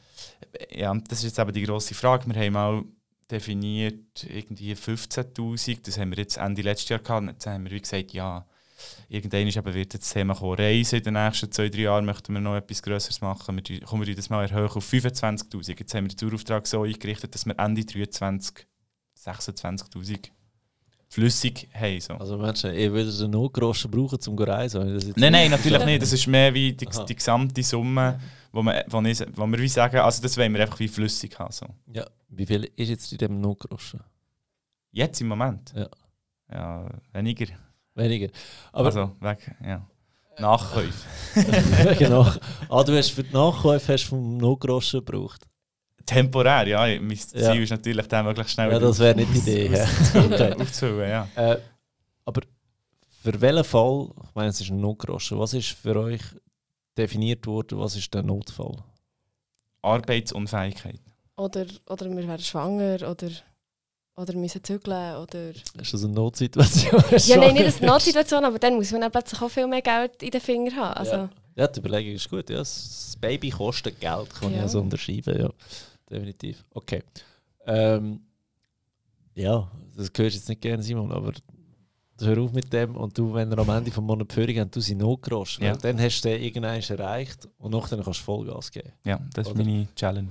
Ich, ich muss auch sagen, mein Notgroschen ist mittlerweile sehr flexibel, weil meine Ursprungsidee war für meinen Notgroschen, wenn ich mein Auto kein Vollgas geht, gegen einen Baum fahre, brauche ich am nächsten Tag ein neues. Und möchte nicht irgendeinen Schrottkarren nehmen, sage ich jetzt einmal, sondern einfach ähm, das Auto, es muss ein Automat haben, es muss ein Navi haben, am liebsten Ledersitz, ähm, muss kein, kein Sportwagen sein, aber soll ein bisschen nach etwas aussehen. Und ich würde so oder so eine Occasion nehmen. Und ich dachte, bin mal auf Autoscout schauen, welches Auto würde das erfüllen. Gut, ich brauche etwa 20'000 Franken dafür. Punkt. Das ist mein Notgroschen. Oder? Würden wir auch, ähm, sag ich mal, Fixkosten zahlen für nicht nur drei Monate, sondern länger, weil wir haben extrem tiefe Fixkosten. Von dem her, der stimmt für mich. Oder? Mit dem Baby haben wir ein neues, neues Auto gekauft, ein neues Auto gekauft, ähm, wo eine Vollgas drauf hat. Eigentlich bräuchte ich in der jetzigen Situation nicht mal mehr einen Notgroschen. Das heisst für mich, wenn die Börse so richtig geht, ich darf sogar von dort Geld holen. Mhm. Ähm, aber ja, es macht immer Sinn, wenn ihr einen gewissen Notgroschen habt für was auch immer, oder? Ja. Ähm, ja, eben gehört nicht so gern. Ich würde wirklich am Ende des Monats den Notgroschen zuerst auffüllen, weil dann kannst du dich eben auch ihr gegenüber rechtfertigen, wenn mal etwas schief geht. Ja. Sagst, ja, du, den Notgroschen haben wir ja. Ja. Oder? Aber eben, die der Frage ist ja, wie, wo setzen wir den fest, oder? Das ist wie, Du hast jetzt die Arbeitslosigkeit vorhin angesprochen, oder? ja. We weißt du, was in der Schweiz passiert, wenn du arbeitslos wirst? Also nicht im Detail, nein. Okay. Ähm, zum einen kommt es mal darauf an, wieso wirst du arbeitslos? Hast du gekündigt Mhm. oder ist dir gekündigt worden? Gehen wir vom Fall aus, ähm, dir wird gekündigt. Äh, dann gehst du eigentlich zum, zum RAF, sagst, äh, grüezi miteinander, ich bin äh, gekündigt worden. Wie geht es weiter? Dann musst du zuerst mal 7000 Dokumente einreichen. Oder? Und nachher geht's, musst du eine Arbeitslosenkasse auswählen und einfach so Grunddings Nummer eins ist, sie schauen mal, wie viel hast du verdient. Mhm. Und je nachdem, wie viel das du verdient hast, hast du sogenannte Wartetage. Oder? Und Wartetag heisst, okay, ähm, wenn du 4000 Franken im Monat verdient hast, ich weiß nicht auswendig, es ist so eine Tabelle, aber wenn du 4000 Franken im Monat verdient hast, hast du vielleicht 5, 5 Wartetage. Wenn du ähm, 8000 Franken im Monat verdient hast, hast du äh, 20 Wartetage. Oder? Also, sie gehen schauen, wie viel Geld hast du verdient. Als Verheirateter hast du 80% vom Lohn oder, versichert. Und das wird auf Taggelder abgebracht. Und zwar auf, ich weiß nicht mehr, ob es 21,7 oder 22,7 Tage sind. Ganz komische Zahl auf jeden Fall. Und das ist das sogenannte Taggeld. Und wenn sie sagen, okay, du hast 20 Wartetage, dann bekommst du 20 Mal dein Taggeld nicht über. Das ist so deine Wartefrist. Das ist wie ein Selbstbehalt. Da hat jeder, da kannst du nicht schön reden. Das ist einfach, das ist einfach da. Und nachdem bekommst du eigentlich schon bereits Geld über. Also in deinem Fall müsstest du dir überlegen, im schlimmsten Fall bekomme ich einen Monat lang kein Geld über. Ja. Also dein absoluter Mindestnotgroschen wäre so gesehen, wenn du es so begründest, ein Monatslohn. Nicht mehr. Mhm. Nachdem kommt Geld. Wenn du selber kündigst, dann wird es hässlich. dann hast du zum einen hast mal deine Wartetage und dann kommen noch Straftage dazu. Und dann kann es wirklich sein, dass drei Monate, vier Monate kein Geld war. So gesehen müsstest du einen Notgroschen von drei bis vier Monatslöhnen haben. Und ich weiss, der drehst schon durch und denkst, das ist hure viel Geld, das ich nicht investieren kann. oder? Also so geht es mir wegen dem, wenn ich gesagt wenn ich müsste drei Monatslöhne auf die Seite tun oder sechs Monatslöhne auf die Seite tun, dann wäre einfach viel zu viel, wo einfach nur brach liegt. Oder? Mhm. Ähm, aber so kannst du den Notgroschen auch definieren. Oder wenn du mit Arbeitslosigkeit begründest, ist die Notgroschen auch viel zu hoch. Wenn du begründest, ich muss ein neues Auto kaufen, da kostet es so und so viel, ist es relativ klar, wie hoch das er soll sein. Oder? Wenn du begründest mit dem Baby, ja, da kommt es auch darauf an. Kaufst du den Kinderwagen auf Ricardo oder gehst in den Shop rein und kaufst dir einen für 1400 Stutz, kauft einfach keine Babykleider, weil ihr bekommt so viel geschenkt über das lange für die ersten ja, meine ist jetzt seit 10 Monaten alt. Ich glaube noch nie ein Kleidungsstück kaufen für sie. Also weißt du, das ist so, da kannst du auch sehr verschieden umgehen. Oder? Plus schwierig zu berechnen, was es soll Ja. kosten. Oder? Aber eben im Grundsatz ist man nicht ganz verkehrt, wenn man sagt, ja, also wir brauchen zum Beispiel 4000 Franken für unsere Fixkosten mal 4, 5, dann sind wir irgendwo bei diesen 20'000. Ja, aber wenn du arbeitslos wirst, der Bro geht ja immer noch arbeiten. Ja, ja, eben, es ist ja immer Eventualitäten, wo man ja nicht davon ausgeht. So. Genau, genau. Ähm, ich würde schon, ich würde mir das mal wirklich überlegen, wie viel soll es sein und den geben. Weil, weißt du, wenn ich höre 26'000 Franken, habe ich das Gefühl, das ist so eine komische Zahl. Da, irgendetwas habt ihr euch ja überlegt dabei. Oder?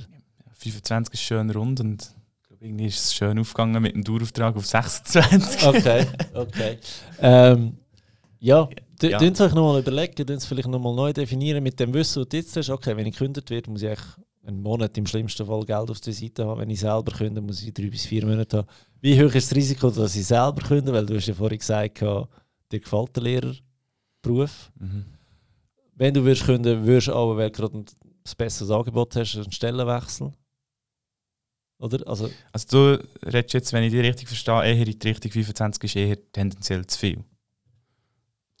Oder es kommen auch wieder Fragen rein. Ja, Ja, also wenn wir sagen, wir gehen zwei Jahre, ein halbes Jahr reisen zum Beispiel. Ja, ja, aber dann nimmst du es nicht vom Notgroschen. aber ja, das, das müssen wir auch wie separat auf der Seite haben. Voilà. Also der Notgroschen ist wirklich fuck, die Welt um mich herum bricht zusammen, ich brauche Geld. Mhm. Warum auch immer. Also, zum Beispiel, jemand stirbt von euch zwei.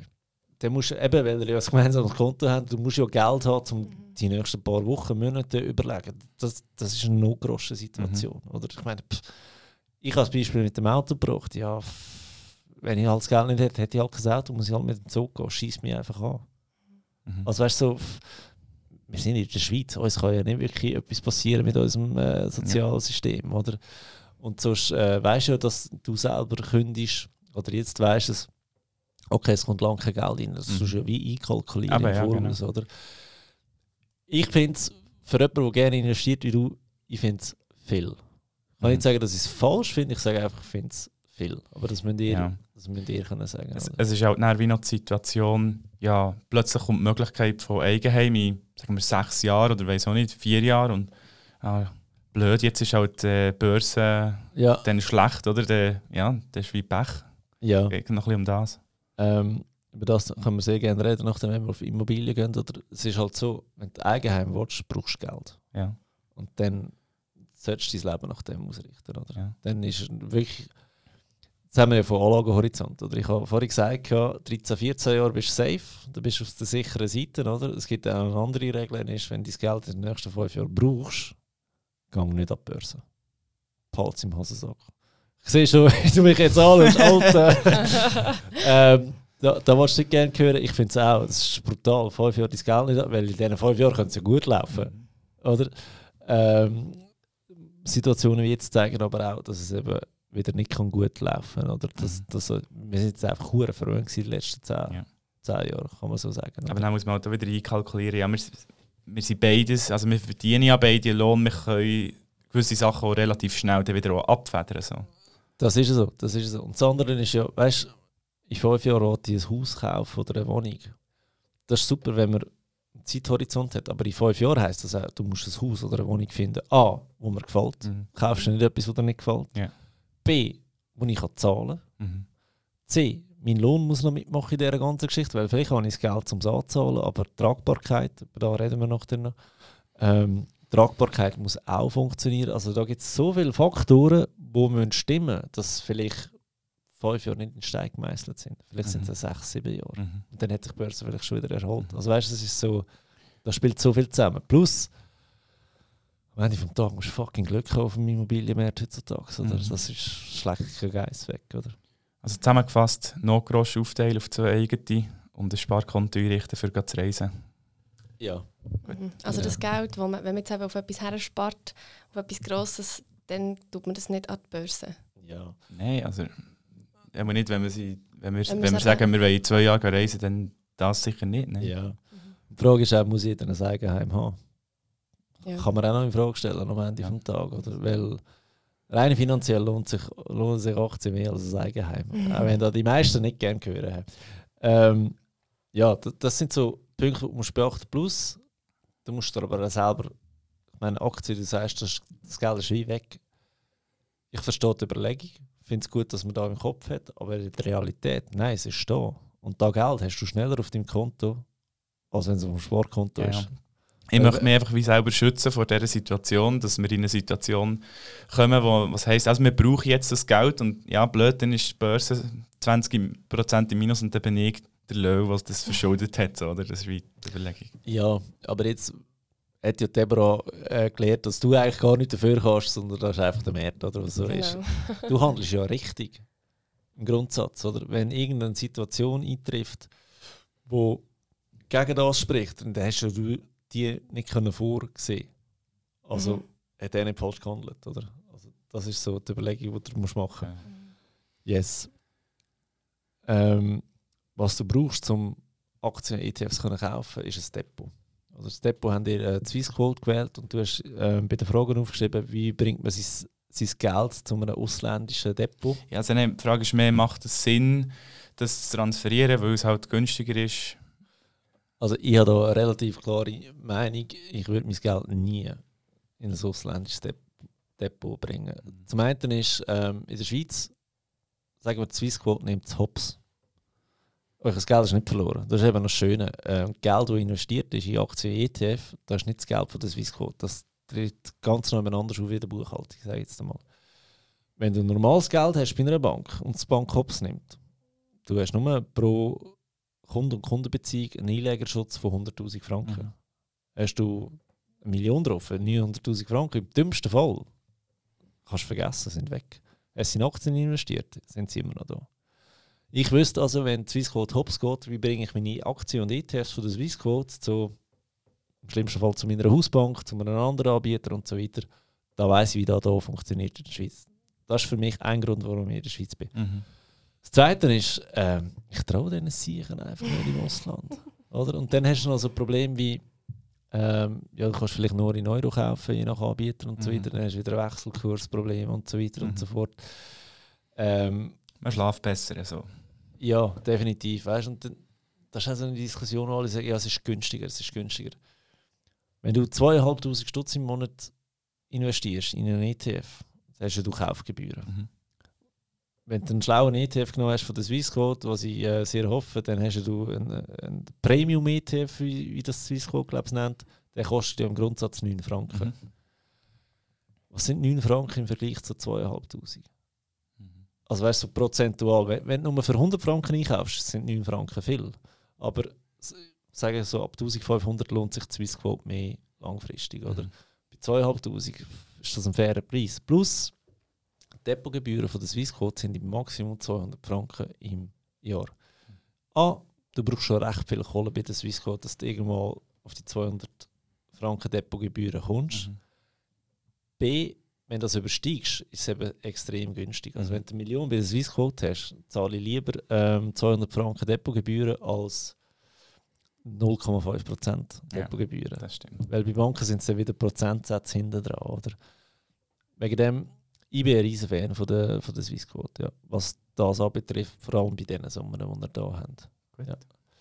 Ähm, das ist das, ja. Wo sind wir vorhin eigentlich, bevor wir auf... Äh ah, du brauchst zum äh, ETF von 80 kaufen ein Depot. Ihr habt es bei der Swissquote, was ich grundsätzlich bei diesen Beträgen von euch super Sache finde. Ähm, mehr brauchst du eigentlich nicht. Du brauchst ein Depot, du musst wissen, welchen ETF du kaufst. Da könnt ihr auf www.justetf.com gehen und dort könnt ihr wirklich sortieren, welchen Index, also MSCI World, FTSE All World und so weiter. Dort habt ihr die Valorennummern, die Easy-Nummern gesehen, wie der performt hat, gesehen, äh, in, wie, in wie viele Firmen das investiert ist. Also das ist ein super Ort, um einen passenden ETF zu suchen. Da hat Simon schon gemacht. Äh, mein Vorschlag ist, Simon, dass du ihr mal zeigst in einer ruhigen Minute die Webseite Just ETF, was da alles für Möglichkeiten sind und ihr erklärst, warum du welchen ETF ausgesucht hast. Ja. Dass sie es versteht. Einfach eines, dass sie es mal gehört hat. Mhm. Oder? Weil eben, es ist euch ein gemeinsames Geld, das Genau. dort investiert ist. Es geht dir wirklich auch etwas an. Mhm. Wenn ihr das mal so machen, hä? Jawohl, das klingt gut. ja, dort wäre dann die Frage, eben, wie tue ich dann berechnet zum Beispiel VIAG, wenn man dort global investiert, ist man ja gleich irgendwie noch 40% SMI, SPI in der Schweiz drin, äh, von der Aufteilung her, Ja, oder äh, wie, wie kann ich das gescheit und einfach aufteilen, weil ich es mal ausprobiert, so ganz grob und äh, ja, wird sehr schnell sehr Ja, ich, ich, ich würde einfach freiwillig nicht noch in einen Schweizer Index investieren. Ja. Oder weil eben die Vorsorgegelder sind extrem stark auch Ja. in die Schweiz investiert. Oder? Irgendwie auch logisch, so der typische Home-Bias und es hat auch ein bisschen mit der Gebührenstruktur zu tun. Oder? Weil du hast ja auch im, im 3a eine Gebühren. Von wo nehmen sie das Geld? Wenn möglich von Schweizer Dividenden, die ja auch ausgezahlt werden im 3a, wo du einfach nicht mitbekommst. Oder? Ähm, von dem her, ich würde freiwillig nicht gross dort investieren. Ähm, ich weiß, es gibt Leute, die haben bei der Swissquote haben sie einen äh, SPI ETF drin, Mhm. weil der Dividenden tut auszahlen in Schweizer Franken Mhm. und so haben sie eigentlich ihre Depotgebühren geregelt. finde ich noch smart irgendwo durch, aber zu viel Geld würde ich. Wenn man ja eh immer wieder darauf einzahlt, spielt es ja auch keine Rolle. Genau. Und das andere ist, ähm, weißt, wir sind so stark in die Schweiz investiert. Wir haben einen Schweizer Lohn, ähm, die Schweizer Pensionskasse, Mhm. Schweizer AV. Also pff, wieso noch mehr Geld in die Schweiz bringen? Mhm. Wenn wir am Schluss noch eine Immobilie haben, haben wir noch in eine Ja. Schweizer Immobilie investiert. Oder? Das heißt, wenn der Schweiz irgendeines passiert, unsere AV leidet darunter, unsere PK leidet darunter, äh, unsere Immobilien leiden darunter, unsere Banken, alles. Und der ist selber noch zu viel Geld dort investiert, freiwillig. Nein, machen andere schon genug für dich, oder? Wenn man so den ganz grossen Schirm will, auftun ähm, Ich habe noch eine Frage zu Yes. den Depotgebühren. Aus was setzen sich denn die zusammen? pff, äh, Depotgebühr ist eigentlich das ist eine gute Frage. Die setzen sich, also Berechnung bei der Swissquote ist, wie viel Geld hast du? Der Prozentsatz gibt so und so viel Mindestgebühr im Jahr 60 Franken, Maximalgebühr 200 Franken. Ja. Mhm. Also das ist wie Depot, also es gibt ja bei Flaschen gibt's Depot oder so. Das ist wie der Ja. kann das Geld der darf sein, oder was? Ja, es ist eigentlich, ja, es ist Kontogebühr. Weil, du musst dir vorstellen, heute sind ja die Aktiengeschichten, die wir machen, das, das läuft ja alles digital. Früher hast du wirklich noch ausgedruckte Aktien bekommen. Da hinten ist ja meine Zoo Zürich Aktien, oder? Jetzt stell dir vor, du hättest einfach Hunderttausende von denen und hättest die müssen in einer Schublade tun bei der Bank. Mhm. Dann wäre das dein Aktiendepot gewesen, so physisch vorgestellt. Und Ja. jetzt ist mit dem Depot eigentlich gemeint, dass sie die Verwaltung hinterdurch machen. Ja. Die Zuteilung, das Kaufen, das Verkaufen und so, das ist alles drin. Okay. Aber es gibt, beim Kaufen hast du Gebühren, beim Verkaufen hast du Gebühren. Oder? Plus halt das Depot. Einfach, dass das Geld, deine Aktien dort darfst haben. Das ist wie eine Kontogebühr eigentlich Okay. schlussendlich.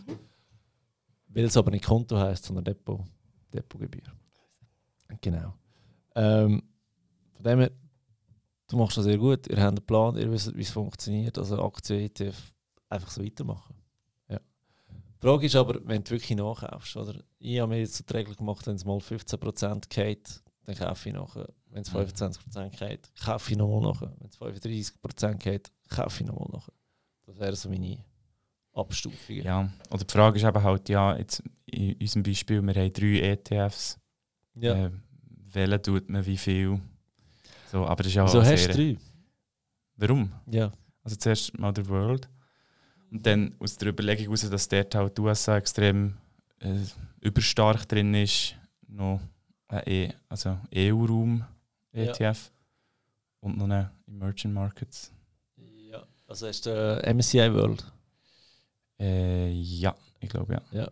Ähm, also der MSCI World, dort ist die USA mit so 68% vertreten. Das ist wirklich viel. Also mehr als zwei Drittel ist dort der Mhm. USA. Hat aber auch seine Berechtigung, weil Apple, Microsoft, Google, Facebook, die, die sind halt alle in den USA. Kann man sich jetzt fragen, ob da gut oder schlecht ist, oder? Lieber dort als in China und in Russland, oder? Aber hm, wegen dem haben wir das Übergewicht dort. Wenn jetzt aber würdest ausweichen auf einen Vanguard FTSE All World, das ist eben, die Welt ist etwa so breit diversifiziert, der All World ist etwa so breit diversifiziert. Und dann gäbe es noch den Total World, aber das ist dann wirklich schon Overkill. Das sind 8000 Aktien oder Mhm. so drin. Im FTSE All World hast du eine Gewichtung von etwa 60%. Mhm. Hat die für dich folgende Vorteile. A, du musst dich nur um einen kümmern. B, du kannst ihn in Schweizer Franken kaufen. Das heisst, beim Kauf hast du keine Währungsgebühren. Mhm. Macht etwas aus. Ähm, C, du wärst mega breit aufgestellt und wirst die USA wirklich abbrechen um nochmal 8%. Weil das ist, das ist etwa da, wo du jetzt alle wirst etwa haben mit dieser Übergewichtung von Europa. Plus du hast in Euro investiert, oder? Mhm. Der Euro, hast du gesehen, was der Ja, noch wert ist? Also ich meine, logisch, du hast auch im, im Vanguard FTSE All World hast du das Währungsrisiko USA. Mhm. Also der US-Dollar drin ist auch nicht perfekt, aber ähm, Euro war schon immer ein Shitcoin in meinen Augen. Also ist nicht gerade die beste Währung oder, für da. Mhm. Ähm, plus, wenn du nur einen musst kaufen du sparst dir einfach Gebühren. Ohne Ende. Es ist viel einfacher. Also, es ist die langweiligste Methode, die du kannst anwenden kannst, aber ich sage jetzt mal die beste fast. Okay. Also da nicht, dass ich würde umschichten per se, ich würde einfach in Zukunft einen anderen kaufen. Mhm. Ja. Ähm, und ja, der, mit drei verschiedenen, äh, verschiedenen kann man halt Gewichtung selber steuern. Oder? Das kann man halt nicht. Bei ja, kannst, die Frage ist immer schlussendlich, wie sinnvoll das Ja. ist. Weißt, ähm, das Risiko ist das eine, die Rendite darfst du ja nicht aus den Augen lassen. Und die Rendite machen wir halt schon in den USA mit diesen hohen Tech-Firmen, Stand heute. Oder? Ja. Die Überlegung war halt, wie ja, mehr Emerging Markets, weil wir halt so einen langen Anlagenhorizont haben. Darum das eher Übergewicht jetzt in unserem Beispiel. Das war meine Überlegung. Gewesen. Ja, eben, wenn du die Überlegung noch ein bisschen weiterspinnst, ist dies, dein Hauptinvestitionsort ist die Schweiz, Mhm. wenn du alles anschaust. Weißt? Und, und ähm, deine Aktien, Stand heute, machen sie ja noch einen kleinen Teil von eurem Gesamtvermögen Mhm. aus. Oder? Äh, wenn PK, also ja, PK spiele ich jetzt noch nicht viel drin, aber ähm, AV und so weiter, es ist noch nicht so, so mega schlimm, dass du da wirklich extrem müsstest gegensteuern oder? Mhm. Plus der Markt hat immer recht. Also es gibt einen Grund, warum die USA so stark vertreten ist, Mhm. immer noch. Und das ist das Schöne, wenn, wenn die USA voll korrigieren, macht ja deinen Index auch. Mhm. Also der, der All World korrigiert ja das dann automatisch auch mit. Mhm. Also ich würde mir jetzt da nicht allzu viel Gedanken machen. Ich habe auch lange drei ETFs gehabt, Mhm. äh, einfach wegen meiner Dividendenstrategie. Es hat mich fix fertig gemacht. Ich habe jeden Monat müssen schauen, welchen ETF muss ich jetzt einkaufen Ja, genau. und, und pff, äh, schlussendlich rück, rückwirkend würde ich es anders machen. Mhm. Genau, wegen dem einen langen Also, Grundsatz. In dem Fall in Zukunft einfach Yes. einen. Also, wir wechseln gerade ähm, auf das Thema Immobilien nach einer kurzen Einblendung. Die Podcast-Episode wird gesponsert von FinanceGap24, der erste mitdenkende digitale Partner für deine wichtigsten Finanz- und Versicherungsthemen. Auf FinanceGap24 kannst du Kredit, Hypotheken, Auto- und Haushaltsversicherungen vergleichen und auch direkt abschließen. So digital wie möglich und doch so persönlich wie gewünscht. Das ist übrigens schon wieder eine Stunde 16 Uhr. Das ist schon krass, ne? Mhm, das geht schnell. Jetzt müssen wir ein bisschen Gas geben, weil ihr müsst ja später noch weiter und auf den Zug. He? Also, Wohneigentum. Ähm, ich habe gehört, du kommst aus einer Architektenfamilie. Genau. Es interessiert dich äh, das Thema und ist ein kleiner Traum, auch selber mal etwas zu kaufen. he? Ja, sicher, ja. Ja, okay. Ähm, ich bin mal angegangen und habe geschaut, was wäre rein theoretisch eigentlich so möglich Stand heute lohntechnisch. Weil Ihr müsst immer zwei Seiten anschauen. Muss da schnell ein bisschen Wasser nehmen. Ähm, das eine ist, was kostet eine Liegenschaft zum Kauf, also was ist der Kaufpreis und das sagt, wie viel Eigenkapital müsst ihr mitbringen. Das andere ist, macht euch einen Lohn mit in dieser ganzen Geschichte. Das ist die sogenannte Tragbarkeitsrechnung, die sagt aus, wie hoch ist euer Einkommen im Vergleich zu eurer Schuld, die ihr werdet haben. Und die, die sollte nicht mehr als 33% sein. Ich erkläre das schnell. Ich muss aber zuerst Schluck, Schluck Wasser nehmen. Hä? Jetzt weiss ich nicht, wie die Immobilienpreise in ähm, Bern sind bei euch äh, hinten. Was meinst du, gibt's, für, für 800'000 Franken findet ihr dort etwas? Keine Ahnung, mittlerweile kenne ich mich mit den Mietpreisen, Mietpreisen ein bisschen mehr aus, weil wir ja, halt Sind mit ihr am dem- Rumschauen zum Zügeln, oder? Ja, ja. Aber ich denke schon, mit 800'000 wird man auch etwas Kleines wird man schon finden. Ich weiß nicht. Also. Sind wir zu wenig qualifiziert für so, äh, das. Okay.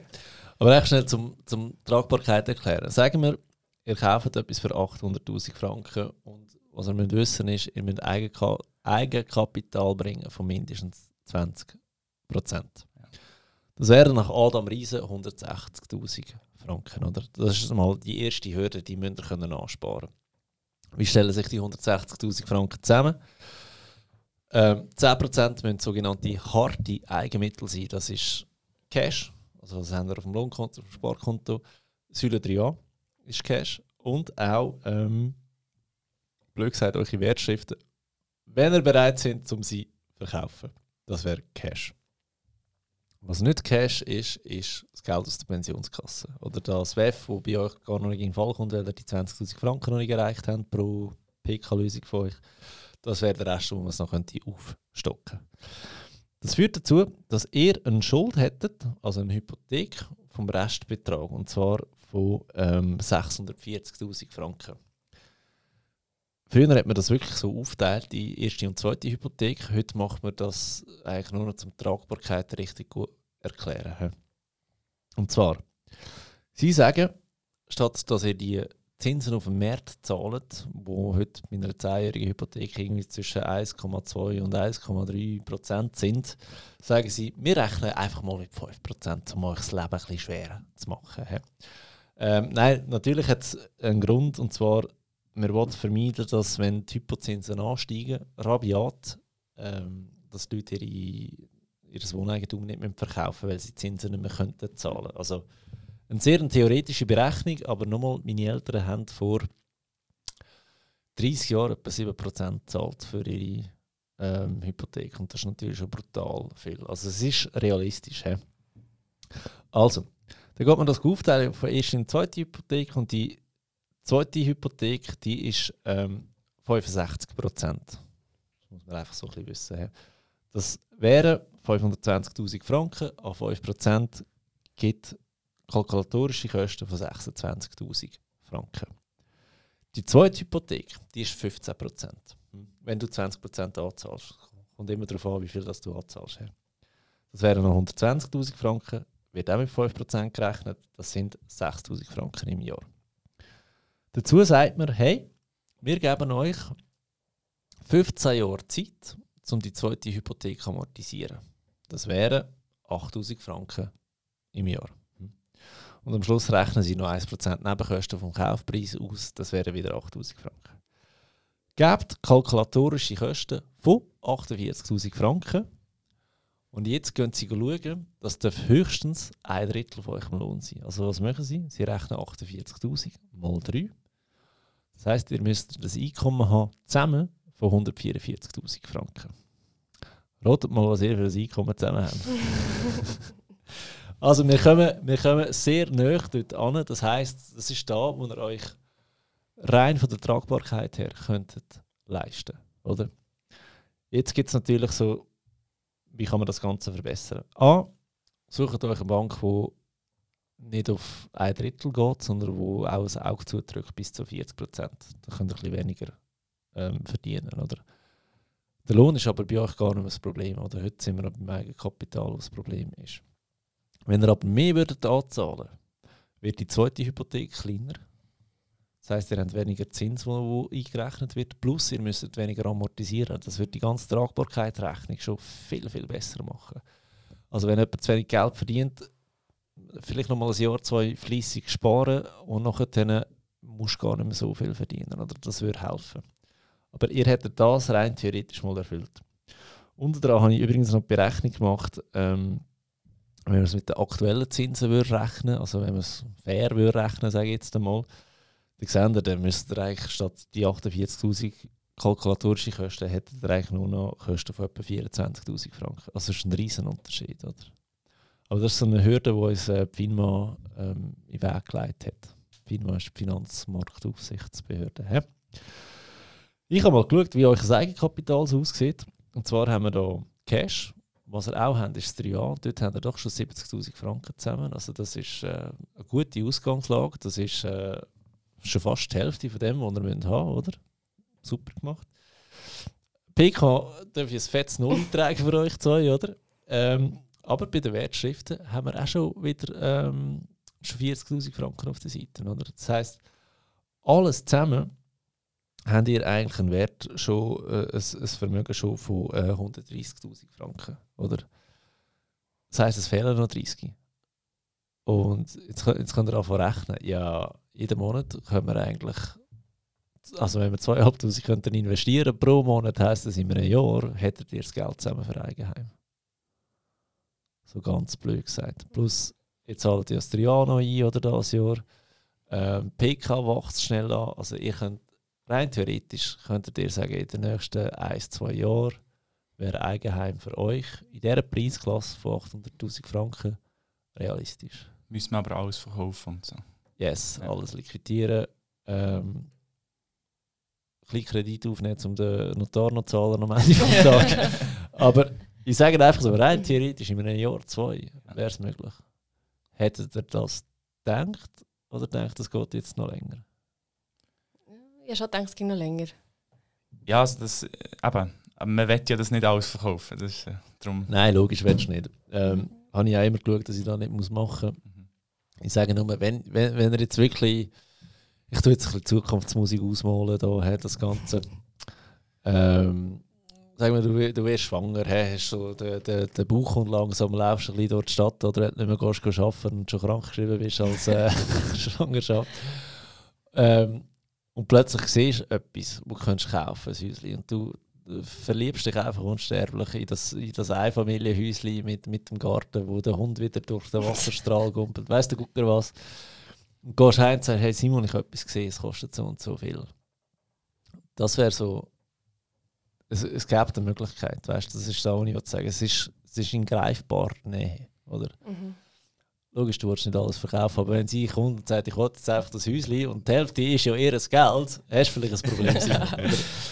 ähm, wegen dem meine ich, es ist also wirklich möglich, was das Ganze natürlich vereinfacht ist, wenn man geheiratet ist. Oder? Das macht die Tragbarkeitsrechnung so viel besser. Oder? Wie du aber im Vorgespräch schon gesagt hast, es ist eigentlich mega unfair, dass wir so grosse Preise müssen zahlen für, für Wohneigentum, oder? Genau, ja. Meine Frage ist einfach, ja, also, was, also ich weiss, weiss niemand, was kommt in 15, 15, 20 Jahren, aber es kann ja nicht so weiter, weitergehen, oder? Also, wo, vor, wo läuft das her? Also. Haben wir vor fünf Jahren auch schon gesagt und vor zehn, vor, vor zehn Jahren auch schon, wenn ich mich richtig mag erinnern. Nein, es ist, es ist brutal, ja. Also ich weiss noch, meine erste Wohnung, ähm, die hatte ich knapp zwei Jahre gehabt. Ich habe die mit 50'000 Stutz plus verkauft. Eben, also... Das ist also ich habe es geil gefunden. Aber ja, es ist mega crazy, was, was die Preise betrifft, oder? Aber ist eigentlich eher ein Ansporn, dass man so schnell wie möglich kauft, oder? Weil es wäre immer schlimmer. Ähm, Platz in der Schweiz ist begrenzt, also Einfamilienhäuser wird es nicht mehr viel, viel mehr geben. Es gibt einfach die, die es hat, oder? Warten, bis es klappt. Das ist die andere Option, wo, wo kannst du sagen, ja, ich warte, bis es klopft wir haben eine Immobilienkrise gehabt oder, in den letzten mhm. zehn Jahren. Hat es geklappt in der Schweiz? Mhm. Nein. Die Schweiz ist so klein. Also, die Schweiz ist relativ stabil. Ich bin da überhaupt kein, kein Ökonom und kein Profi für den Immobilienmarkt, aber ich kann mir einfach nicht vorstellen, dass es bei uns so fest travelt wie an anderen Orten. Mhm. Plus, wenn die meisten Immobilien werden von den Pensionskassen ja. gehalten. Das darf man nie vergessen. Oder? Wir, haben, wir haben so viele Mietwohnungen in der Schweiz, weil PKs die Vollpfosten einfach nicht wissen, wie man Geld in Aktien investiert, oder? Und äh, uns die Immobilien wegkaufen. Also weißt der Block hier neben mir, das ist von einer PK. Das sind, das sind 58, 48 Wohnungen. Wenn die den nicht gekauft hätten, dann, dann also weißt du, das ist so, die zahlen einfach jeden Preis, damit sie Land bekommen, damit sie ihr Geld wegbringen vom Konto, weil sie ja Negativzins drauf zahlen. Und das mhm. treibt den Preis auf bis zu dem Grad, ähm, bis wir kein Land mehr haben. Und wenn wir kein Land mehr haben, ist es ja noch ein rares Gut. Oder dann hast du nicht mal mehr die Option, dass irgendwann etwas könnte gebaut werden mhm. Dann wird es noch teurer. Also wenn, wenn du es sehr langfristig anschaust, habe ich nicht das Gefühl, dass wir je groß Minus werden machen. Oder? Okay. Es kann sein, dass man rebelt.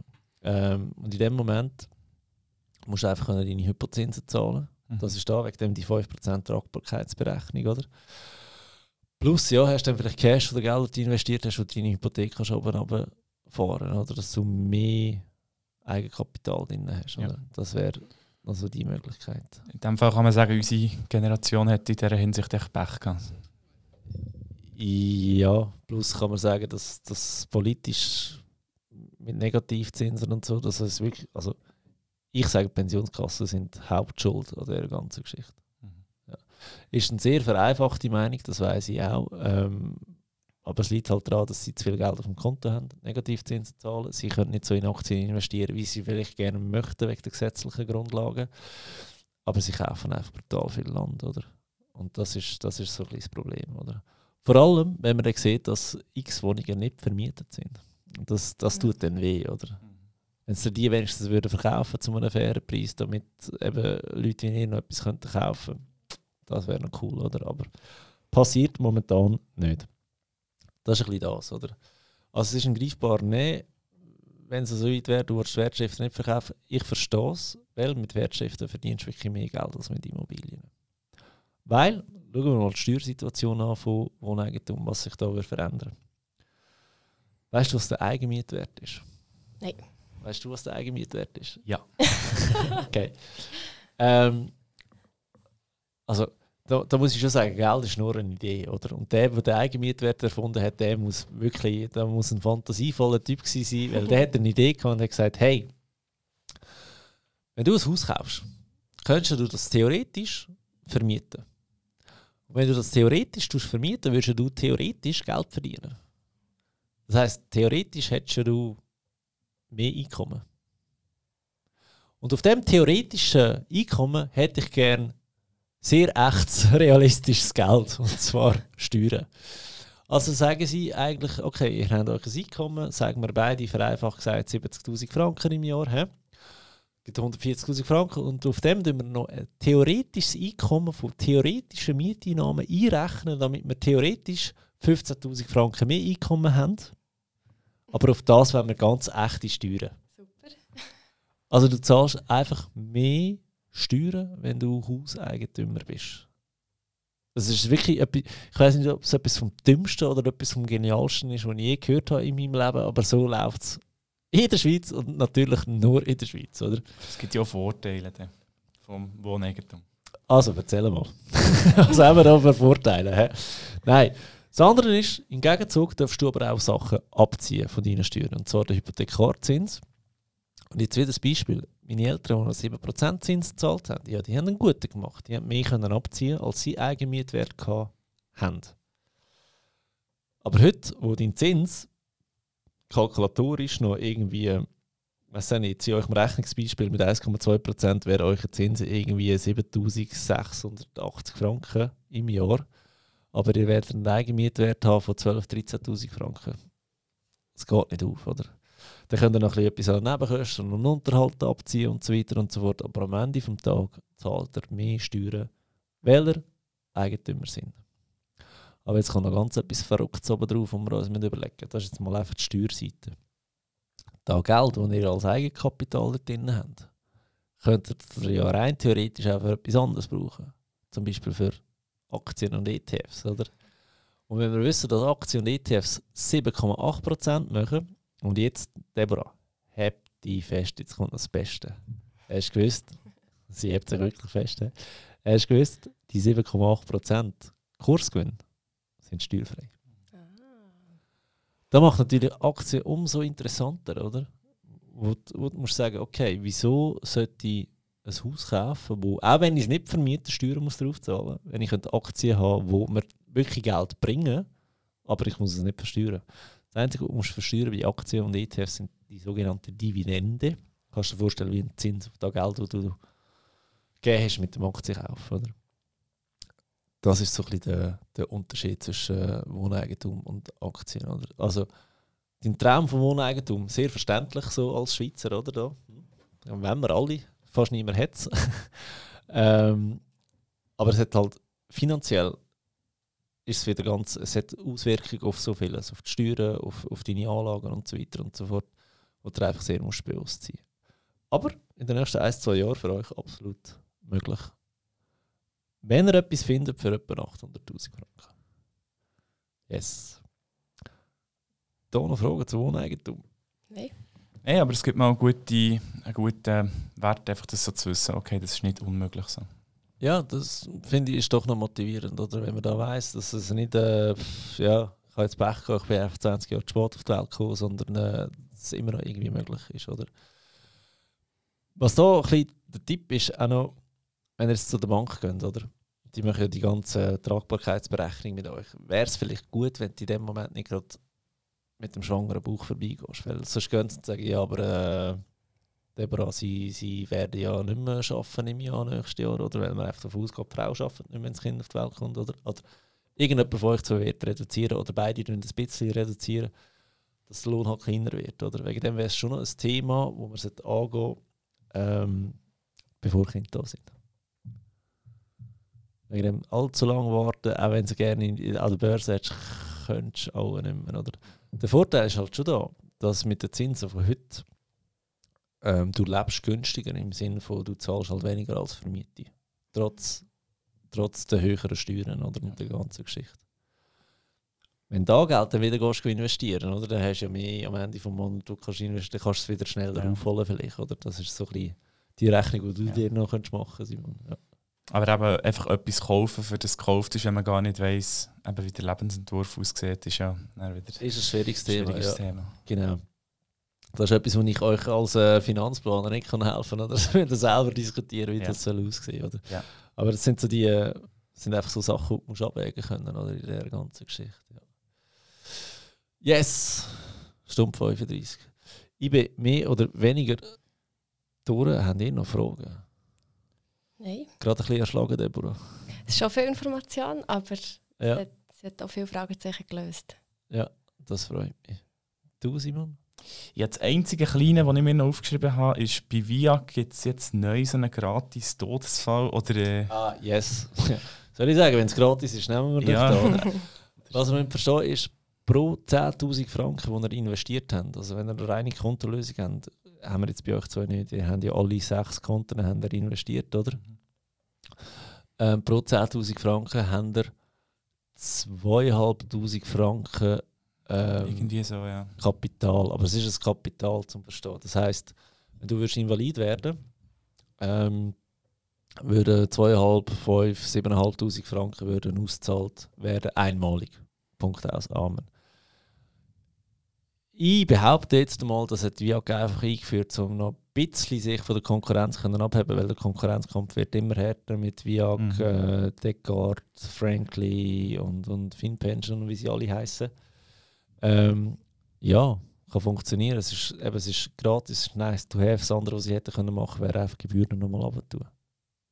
Okay. Also es ist nicht irgendwie ein Haken oder so, es ist einfach... Merci. Nein, nein, das, das hast du einfach automatisch. Also, du kannst- nicht mal, kannst, kannst ihm Dani Peter nicht einmal anrufen, das ist der Chef der VIAG. Kannst ihm nicht mal anrufen und sagen, hey, nimm das raus bitte. Es ist einfach drinnen, oder? Aber es ist wirklich, okay, entweder wir machen es günstiger oder wir packen mehr drauf ein. Ja. Und mehr drauf einpacken heisst, dass sie eigentlich ausgerechnet haben, dass sie mit dem den besser werden machen langfristig, weil du wirst nicht so schnell invalid und du stirbst Ja. nicht so schnell, oder? Also, In dem Fall merci, Peter. ja, voll. also Daniel. Peter ist der Nachname. Ah, Also richtig Kopf, ja. Genau. Ja, beantwortet da deine Das längt ja. Frage. Okay, super. Ja, auf das 3a von euch, äh, wie es aufgeteilt ist, können wir gar nicht groß darauf eingehen, aber ich muss sagen, es ist auch nicht schlecht. Also, so wie wir es gemacht haben, ist super. Ähm, lustig, du hast global 102 Mal und eins global 100 nachhaltig und du hast global 102 Mal und eins eine Schweiz. Ja, das erste habe ich eben Schweiz gemacht und bis ich dann realisiert habe, dass es nicht so Sinn macht, aber es macht keinen Sinn, das jetzt zu wechseln, darum habe ich es für die zukünftigen angepasst. Wieso macht es keinen Sinn zum Wechseln? Umschichtungskosten habe ich mir überlegt. Langfristig holst du das alles schon raus. Wobei Okay. man muss sagen, der, der Schweizer Index ist nicht so ein schlechter. Oder? Aber es, es geht, eben, wenn wir es wieder von der Diversifikation anschauen, du hast ja in deinem Global 100 hast ja du relativ viel Schweiz drin. Oder? Ja. Aber ja, rein diversifikationstechnisch ich habe mehr gemeint, von der Guttage und so schießt es mich an, zu wechseln. ist okay. Ist Okay. okay. Aber könnte ich noch wechseln in dem Fall. Ja, aber kannst du es auch so, st- also weißt, das sind so die Mini-Überoptimierungen, wo du am Ende vom. Tag gleich nicht wirklich weißt, ob es etwas bringt oder nicht. Kannst du es auch einfach sein lassen. Ja. Ich zahle ja nicht mehr drauf ein, auf das eine. Und Genau. alles, was ich zukünftig einzahle, ist global von dem her. Ja. Sollst du noch Fragen? Nein. Okay. Ähm, ja, hey, merci vielmals, sind ihr da gewesen. Ich habe jetzt nicht gedacht, dass wir wirklich so lang füllen. Das sind ja total zusammen sind das zweieinhalb Stunden gewesen. Aber ähm, ja, hat mich mega gefreut, sind ihr da gewesen. Ich hoffe, ähm, alle haben viel können lernen aus dieser Folge. Wenn ihr einmal in eine Live-Beratung kommt, schreibt mir und sonst bitte äh, bewerten auf Apple Podcasts und Spotify.